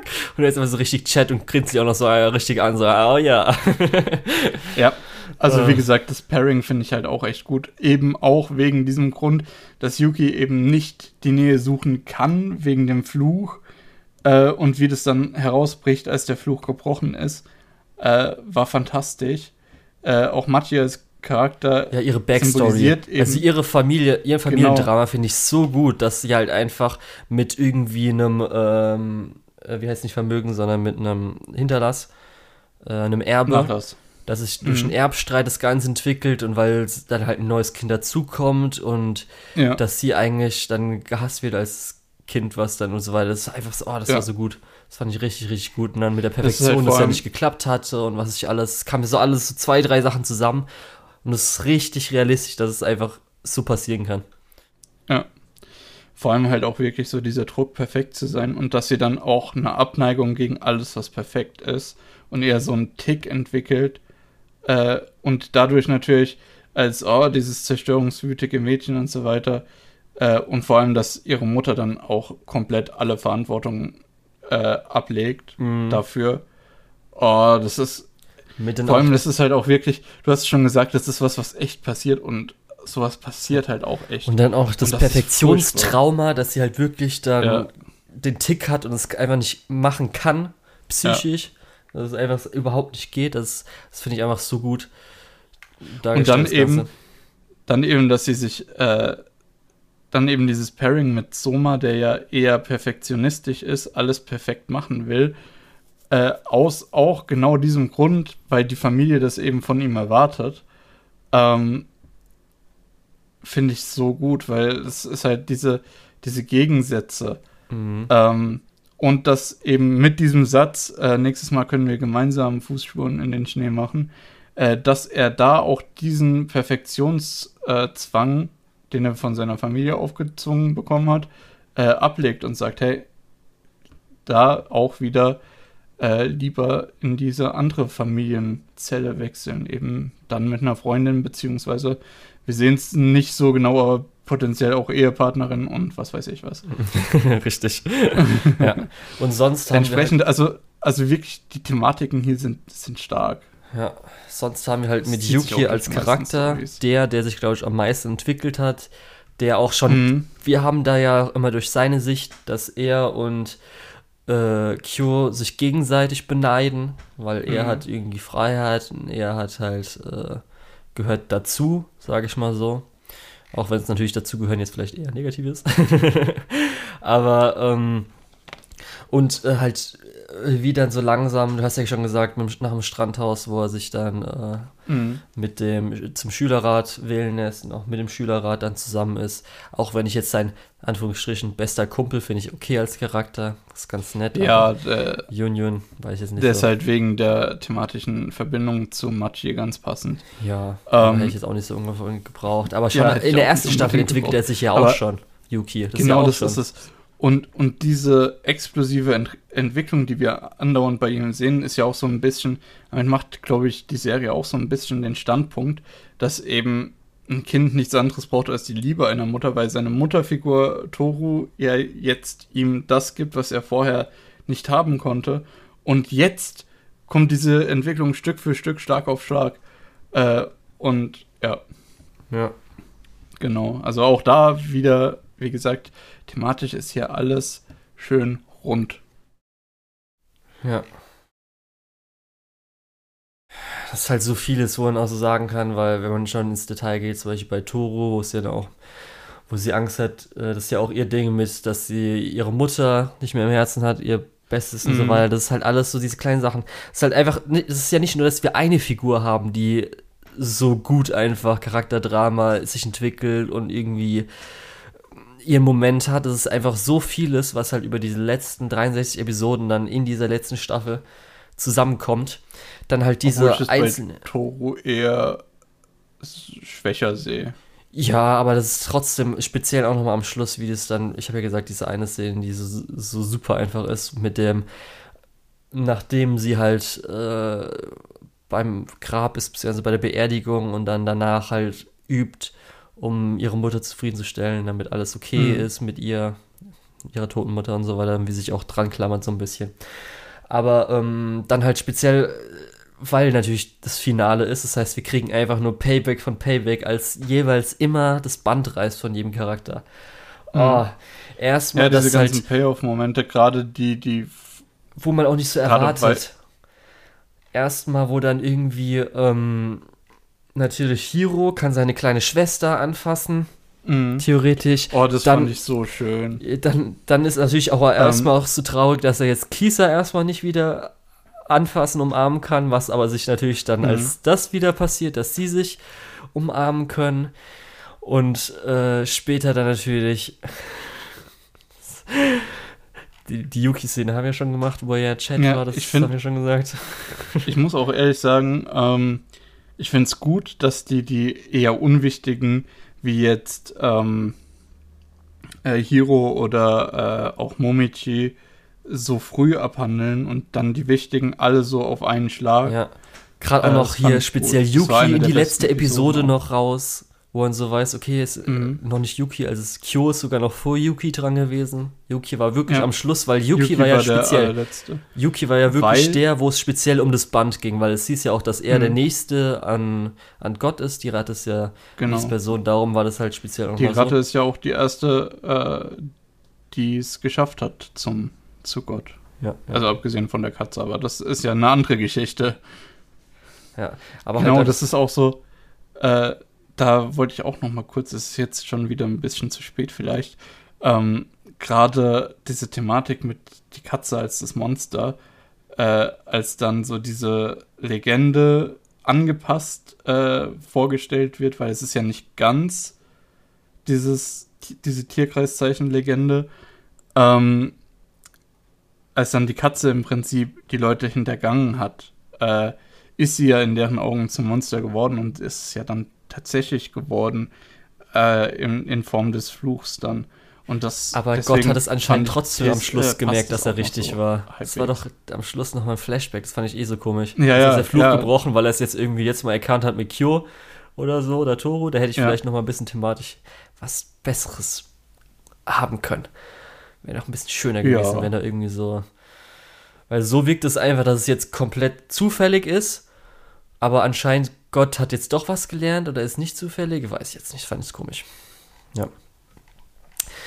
Was ich aber sagen will, dann noch natürlich Rin und äh, Haru, dass die beiden sich dann ganz gemerkt haben, war ja recht gleichzeitig dann da alles, weil vorher war ja so Ja. ein bisschen, dass alles einzeln war, Ja. aber das war ja dann so gleichzeitig. Shigure war es natürlich egal, weil er wusste, dass er sie kriegt. Auch wenn er natürlich nochmal so merken muss, okay, wie sind jetzt meine Gefühle, nachdem das Band gebrochen wurde. Ja, Shigure, das ist so ein bisschen, äh, ich weiß nicht, dieser Nebenplot mit seiner Redakteurin auch, finde ich schon irgendwie ein bisschen scheiße. Das sagt halt viel ihm. über Rizu und Kagura drüber aus, dass bei denen halt gleichzeitig passiert ist und niemand interessiert hat. Ja. so ein bisschen war ja dann egal. Nee. Aber, Lukas, kann ich kurz meinen größten Kritikpunkt so ein bisschen ausführen, der so. Ja, gerne. Ich Da habe ist. eigentlich, ja, Okay. ich habe eigentlich gar nicht so einen großen Kritikpunkt, außer dass es ein paar lose Enden gab. Okay. Für mich so ein gut fand. bisschen. Was auch so ein bisschen mit reinspielt, weil ich äh, so auch glaube ich gesagt habe, dass man in der ersten Staffel so merkt, 90er Shoujo und dann auch so ein bisschen die Mhm. Elemente mit drin sind, mit ähm, bisschen auch lustiger, bisschen mehr Comedy, aber sie dann wahrscheinlich auch im Laufe, wie es wahrscheinlich bei vielen Mangaka ist, man hat vielleicht auch schon vorgeplant, aber man merkt so im Laufe des Ganzen, man will vielleicht schon, oh, wir haben auch nicht so viele Chapters, dann das Drama, was man schon hatte, mit Ja. reinnehmen und so weiter. Und zwar die magischen Elemente. Dazu zählt natürlich Erinnerungen Kyo so ein bisschen als Monster, dann, dass die sich verwandeln und Mhm. so Zeugs wie erstmal natürlich äh, Hanajima, das kann ich noch einigermaßen verstehen, aber ihr Bruder ist ja noch mal ein bisschen mehr noch in die andere Richtung. Ach so, ja. Mhm. Ja, und natürlich die Amnesie-Magie. Ja. So, Ach ja. das ist halt alles so ein bisschen wirkt so, dass halt alles, es gibt so ein bisschen magisch was am Anfang, aber Ja, dann hast du so gemerkt, okay, das war jetzt nur so ein bisschen das Plot-Device und jetzt habe ich ja das Drama, das Ganze, benutzen wir jetzt vielleicht mal Martial Arts. Elemente wurden ja komplett vergessen. Ja, dass sich alles In geändert den hat, weil ersten drei Folgen gab es jeweils Kämpfe und dann so, jopp. Ähm, darum, ich habe dich am, Arts. hm, am Anfang gefragt so mit den Background. Tierverwandlungen. Ist doch mit dem anderen Geschlecht eigentlich am Anfang Ja. dieses Berühren. Ist am Schluss noch Berühren mit irgendwie umarmen, Aufregung oder? oder? so, weil die berühren sich so oft und es ja, passiert das nichts. Stimmt. Das stimmt. Und darum Nee, ich dachtest dachte, du, das das ist halt nur richtig. Umarmung, aber, aber selbst was Umarmung Da angeht, passiert, da ist auch schon Äh, was passiert und es hat zum Beispiel ja. am Schluss auch, auch, Yuki und Toro umarmen sich garantiert doch mal, oder? Oder ist es Mhm. nur Kyo und Toro und Kyo verwandelt sich doch eigentlich auch, obwohl er das Armband anhalt, halt die kleine Katze. ja, ja. Darum ist halt alles ich fand so. auch, mm. Also Das ist, diese ich, die- Magie-Sachen wurden ja sowieso nicht richtig erklärt. Ja. Auch ähm, Das die kleine Amnesie-Ding Schwester fand ich von, halt alles von Hiro bisschen so, fasst, ja. fasst ihn ja auch an mit ihren Kinderhänden und umgreift so vollständig den Daumen, wo ich auch gedacht habe, oh, der verwandelt er sich jetzt? Und dann so, ja, darum, hä, das nein, am Schluss hä, ist so das- halt immer, wo ich mir gedacht habe, ab verwandelt sich oder zählt's nicht, als so weil es so inkonsequent war. Das war halt Ja, am ja, Schluss so, das das hat mich dann noch so ein bisschen Auch- aufgeregt, wo ich, äh, könnt ihr vielleicht einfach irgendwas auch sagen? äh, ne? Toru und Kyo umarmen sich ja auch durch die Wäsche zwischendrin. Wo ich mir dann auch gedacht habe, hä? Also, wenn noch mal ein extra Laken zwischendrin ist, ist okay, aber Kleidung zählt nicht. Hä? Ja, darum, das fand ich dann so am Schluss so ein bisschen so, meh. Das war halt mir zu Plot-Device-mäßig und fand ich dann, hat mich ein bisschen manchmal rausgerissen, weil ich jetzt nicht wusste, in Universe funktioniert es jetzt nicht oder funktioniert es? Vor allem, man hätte es auch so gut machen können, im Sinne, dass äh, sich die Leute dann trotzdem verwandeln. Wir sehen diese Verwandlungen ja super selten, in der Regel nur einmal pro Charakter.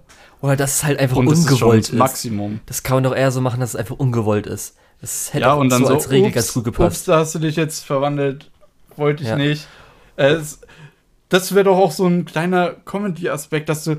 so eine emotionale Szene dann mit, ups, äh, ja, das ist jetzt ein bisschen blöd, ähm, auflöst. Ja, ist ja Was anscheinend ja auch, auch am Anfang manchmal ein paar Mal, glaube ich, gemacht wurde. Ja, oder zum Beispiel Das bei ist Rin ist ja so- auch, wenn man emotional ist, dass man dann auch mal anscheinend dann so extra Ja, oder wenn man schwach ist wird halt oder sonst was. irgendwas, darum. das ist alles Das war so ein bisschen, das hat mich geärgert, Ja, weil es es ist dann, es ist immer im Hinterkopf halt. Es ist Mhm. immer im Hinterkopf und man weiß, dass es halt richtig inkonsequent ist. Und irgendwie war das halt dann schade. Und wie gesagt, ich finde halt dieses Am Amnesia-Ding fand ich halt einfach mega dumm, weil das nie erklärt wurde. Das fand ich von Anfang an Ehrlich blöd. gesagt, ich glaube, ich habe zwischendrin auch über ein paar Episoden vergessen, dass das überhaupt das Gimmick war, dass die sich verwandeln. Richtig, Äh, einfach weil das, halt weil das so irrelevant ist. Ja, das hätte man auch. Ja, okay, ja, hätte man es anders. Wahrscheinlich hätte man es sogar von Anfang an realistischer machen können. Wahrscheinlich hätte es dann nicht so gut Ja, geklappt, dass Sache- man Mangaka, äh, dass die Mangaka das dann hätte veröffentlichen können, dass es geschafft hätte. Die Sache mit, Aber mit der okay. Ver Verbindung mit diesen Bändern, das ist ja schon ein Kernaspekt. Ja, aber das hätte Ähm, gereicht. Aber der Fluch hätte theoretisch beliebig sein können. Ich finde es ganz gut, wie der gewählt wurde, Ja. weil so sehen wir halt auch die süße Ratte, den, den süßen Hund, den, die süße Ja, Katze und so weiter. Aber ich habe ja Äh, die gemeint, lustige Schlange. man hat dann gemerkt, wo der Shift dann kam zu der menschlichen Geschichte, zum Drama. Mhm. Und es war dann auch Ja. okay. Und eigentlich die anderen Praktisch Sachen nach der ersten gebraucht. Staffel. Darum so ein bisschen. Nach der ersten Staffel gesagt, wurde das genau. alles so ein Stück nach hinten geschoben. Und der Fluch hat dann eigentlich gereicht, weil das war schon interessant genug. ja. Ja, darum, das war halt so das Ding, wo ich mich am meisten gestört hatte. Und natürlich dann am Schluss mit Kyun, dass irgendwie er sie jetzt nicht gerettet hat, weshalb wegen so einem dummen Grund. Das Ja. war auch alles doof. Ja. Wie gesagt, es gibt noch ein paar andere offene Enden. Auch zum Beispiel Rennen ist nicht ganz so weit ausgespielt worden, wie ich gehofft hätte. Der ähm, zweite Schriftführer von dem, äh, von dem, äh, äh, ach wie heißt es, vom Schülerrat, wo ich mir auch gedacht habe, der hatte auch irgendwas, wo ich mir gedacht habe, oh, das wird noch interessant. Und danach kam der nie wieder vor, sodass ich halt auch vergessen habe, was es war. Also, Mhm. na, das sind so ein bisschen, ja. Also ein Ach. paar Sachen hätte man, glaube ich, noch ein bisschen Ja. weiter ausbauen können. Weil ich habe die ganze Zeit geguckt, was, weshalb ich so emotional war. Es war ja nämlich, dass Toro das mit, was ihr sagst, dass er so höflich ist und so weiter, dass sie das Mhm. äh, imitiert hat und geübt hatte vom Spiegel. Ja. Das war ja das Ding. Und zwar ging es nämlich darum, ähm, dass äh, sie gefragt hat, oder ähm, es ging darum, dass sie wie ihr Vater aussieht. Was für sie deswegen wichtig war. Das war nämlich die Szene, wo sie, wo. Dass sie nicht wie ihr Vater aussieht, oder? Äh, nee, sie fragt, äh, ich weiß nicht mehr, Ach so, ja, dass ja, irgendwie ja, Kyo sagt, dass sie wie ihr Vater aussieht Mhm. und sie halt mega drauf anspringt und Kyo halt wusste, also er hat es deswegen gesagt, weil er wusste, dass für sie das so viel bedeutet, aber er halt es trotzdem nicht gut findet. Und dann Mhm. hat er halt so unecht gesagt, so dass sie halt so aussieht und so, ja, ja, und sie hat sich ja so gefreut und da bin ich emotionalerweise gebrochen, weil es einfach so schrecklich war. Weil es einfach so Toro als Charakter, die halt von Anfang an versucht, so ihr Vater zu sein für ihre Mutter dann und so weiter. Und dann einfach, es wirkte so einfach hart verzweifelt, so als Person. Mhm. Das hat, da hat sie mir einfach so richtig leid getan. Das war so richtig schlimm. Ja, Ja. das hattest du aber, glaube ich, vorhin auch schon gesagt. Ja, nee, ich glaube, ich wusste nicht mehr genau, was es war. Und es ging Mhm. halt um dieses, dass sie aussieht wie ihr Vater Okay. oder nicht aussieht wie ihr Vater. Und dass es Alles halt da reinspielt, dass sie, dass sie es geschafft hat, wie ihr Vater zu sein. Das heißt, alles, was sie geübt hat über die letzten Jahre mit der Höflichkeitsform, alles Mögliche, dass es auch was gebracht hat, in Anführungsstrichen. Und dass sie mhm. sich halt dann belohnt fühlt und halt verzweifelt danach ist. Genau. Ja, das war auf jeden Wollen Fall. Wir so langsam zum Fazit kommen? Ja, zum Fazit. Ist ein großartiges Charakterdrama. Eines der besten so in Anime. Ich hoffe mal, dass ich denke mal, dass, wenn ich Rakugo irgendwann mal gucken werde, dass das wahrscheinlich noch mal ein bisschen besser ist und ich es ein bisschen besser finden werde. Ich würde es auf jeden Fall vielen Leuten empfehlen, die halt aber auch ähm, mit wenig Action, sondern wirklich nur Charaktere auskommt.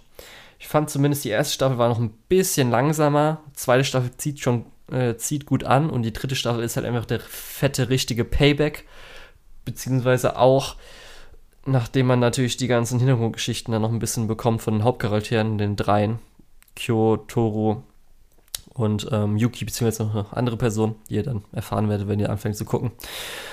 Ähm, da auch eher dann der Fokus krass drauf ist, muss man halt echt sagen, dauert es halt schon, bis man halt dahin erst kommt. Aber ich würde es allen möglichen Leuten empfehlen, die halt auf sowas stehen. Ja. Ja, ich fand es auch tatsächlich richtig gut. Ähm, ich bin ja eher ein Newcomer zu dem ganzen Romance-Genre, aber die, ähm, ich fand echt gut, dass hier auch eine thematische, äh, dass hier auch ein thematischer roter Faden zu erkennen war. Ähm, leider sind ein paar Sachen, so ein paar lose Enden am Ende stehen geblieben, ja. meiner Meinung nach. Und ein paar Kritikpunkte Und haben wir auch erwähnt im Spoiler-Teil. Mhm, genau. Äh, die beiden ersten Staffeln ziehen sich auch meiner Meinung nach ein bisschen. Die sind nicht so gut gepaced. Ich habe gerade nochmal nachgeguckt, weil ich hätte eigentlich am liebsten empfohlen, schaut die ersten beiden Staffeln äh, vielleicht mit deutschem Untertitel irgendwie nebenbei, äh, weil da verpasst man nicht so viel. Ähm, und dann schaut die dritte Staffel aktiv First Screen ähm, und nur das, äh, um diese ganzen Payoffs mitzunehmen, weil es ist wirklich eine schöne Erfahrung. Ähm, und es gibt wirklich so ein paar Highlight-Szenen, wo man wirklich sieht, Charaktere sind gut geschrieben und so weiter. Leider gibt es keinen deutschen Dub. Äh, entsprechend fällt es aus. Nicht oder ähm, noch nicht? Hatte ich gerade bekommen also, oder so? Ich dachte, da wäre doch was gewesen. Soweit ich weiß, ich bin hier gerade auf Wackernem und da gibt es keinen. Okay, ähm, dann wahrscheinlich nicht. Vielleicht ja, für einen Disc Release, der, der, bestimmt kommt. Der kommt garantiert, ich, oder? Ich hoffe halt, äh, dass es so ein Doch, paar Leute jetzt. Hier, noch, hier, es wird ein Dub geben, Dub-Preview-Termin oh, und so weiter. Okay, ja. alles klar. Ähm, ich hoffe, der Dub wird gut. Ähm, und ich hoffe, dass viele Leute sich den Anime noch anschauen, weil, ja, es ist halt mit dem Romance-Genre ist nicht unbedingt immer jeder gleich so glücklich, äh, aber es lohnt sich, ja. Genau, und ich hoffe auch, vielleicht für Leute, die auch äh, familienmäßig ein bisschen Drama, schrecklich äh, Erfahrungen oder irgendwas hatten, dass sie mhm. vielleicht dadurch auch äh, sich repräsentiert fühlen oder halt auch vielleicht dann sehen, dass ein Charakter das überwunden hat und so weiter und dann irgendwie hilft. Das ist Ach ja oft auch so ein Medium, das äh, bei solchen Dingen helfen kann. Wenn ihr tatsächlich irgendwie Familienprobleme habt, dann wartet nicht auf eure Toru, sondern äh, sucht euch Hilfe.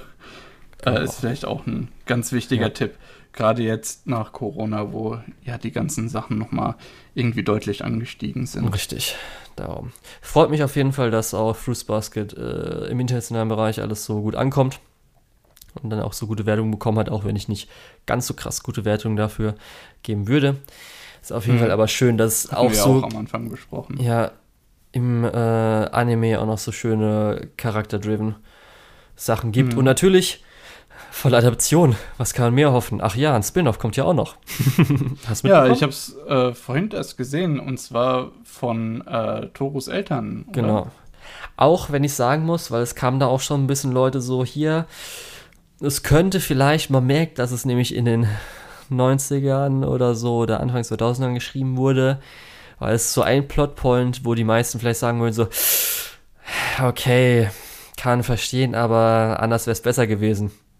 Kann ich dir gleich sagen, ja. Lukas, nach dem Ding.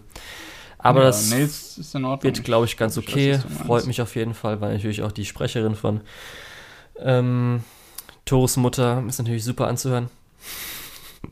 Ich muss generell sagen, also Toros Mutter ist in dem Anime so stark. Ja, sie ist auch, obwohl sie tot ist, ist sie ein so toller Charakter.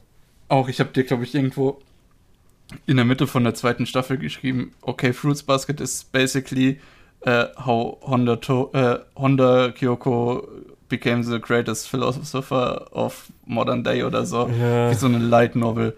Ähm, ja, weil die haut halt die Weisheiten am laufenden Band raus. Tja, Ach ja. ist halt, Naja. wenn man Gangmitglied ist, beziehungsweise. Ja, Ex-Gang-Mitglied. Hat, halt auch- hat halt auch alles mitgemacht, der rote. Schmetterling, ne? Ja. Ja, Okay, okay. gut, gut, dann haben wir aber auch echt gut was drüber geredet, über die zwei Themen, die wir heute hatten. Fast ja, so wir haben heute auch einiges weggeschafft, würde ich sagen. Ja, waren ja aber auch theoretisch Basket. 30 Episoden. Das ist auch so was. Fruits Basket war, glaube ich, in der zweiten Episode oder so vom Podcast, habe ich gesagt, wenn das fertig ist und du mir das empfiehlst, dann schaue ich es komplett durch. Das habe ich hiermit getan. Okay, ja, das heißt, es ist wichtig für unseren Podcast. Geschichtlich. ja. Das ist Character Arc abgeschlossen. Oh ja, oh ja. Ja. Genau. Basket ist vorbei. Ja. Gut, dann werden wir uns nächstes Mal für die Summer Season sehen oder hören. Ach ja, genau, da freue ich mich schon drauf. Ja, ich wahrscheinlich auch. Ich weiß ja schon ungefähr, was ich gucken will. Werde ich jetzt mal morgen Mhm. oder so anfangen. Ja. Okay, aber bis dahin verabschieden wir uns, glaube ich. Mhm. Ähm, ich war der Lukas oder der Tetz. Und unter der Tetz findet ihr mich auch auf meiner Anime-List und Twitter. Und unter der Tetz.de könnt ihr Blogposts von mir lesen. Ja, ähm, genau. Ich war Julian. Mich findet man unter Lukol, L-U-K-E-U-H-L auf meinem List und Twitter. Die Sterne der deutschen Lizenzierungslandschaft. Dazu gehören Nonon Biori Nonstop, Bakano, Hyoka, Aria the Animation, Monogatari außer Barke und Kiso Monogatari, Natsumo Book of Friends, Kaiji Ultimate Survivor, One Outs, Nana, Land of the Lustrous, Karano, Kyokai Mirai Fukuin, Jaya Furu 1 und 2, Initial D, Monster, Shinsekai Yori, Today's Menu for the Emiya Family und bitte endlich meinen dritten Hibike of Full Movie.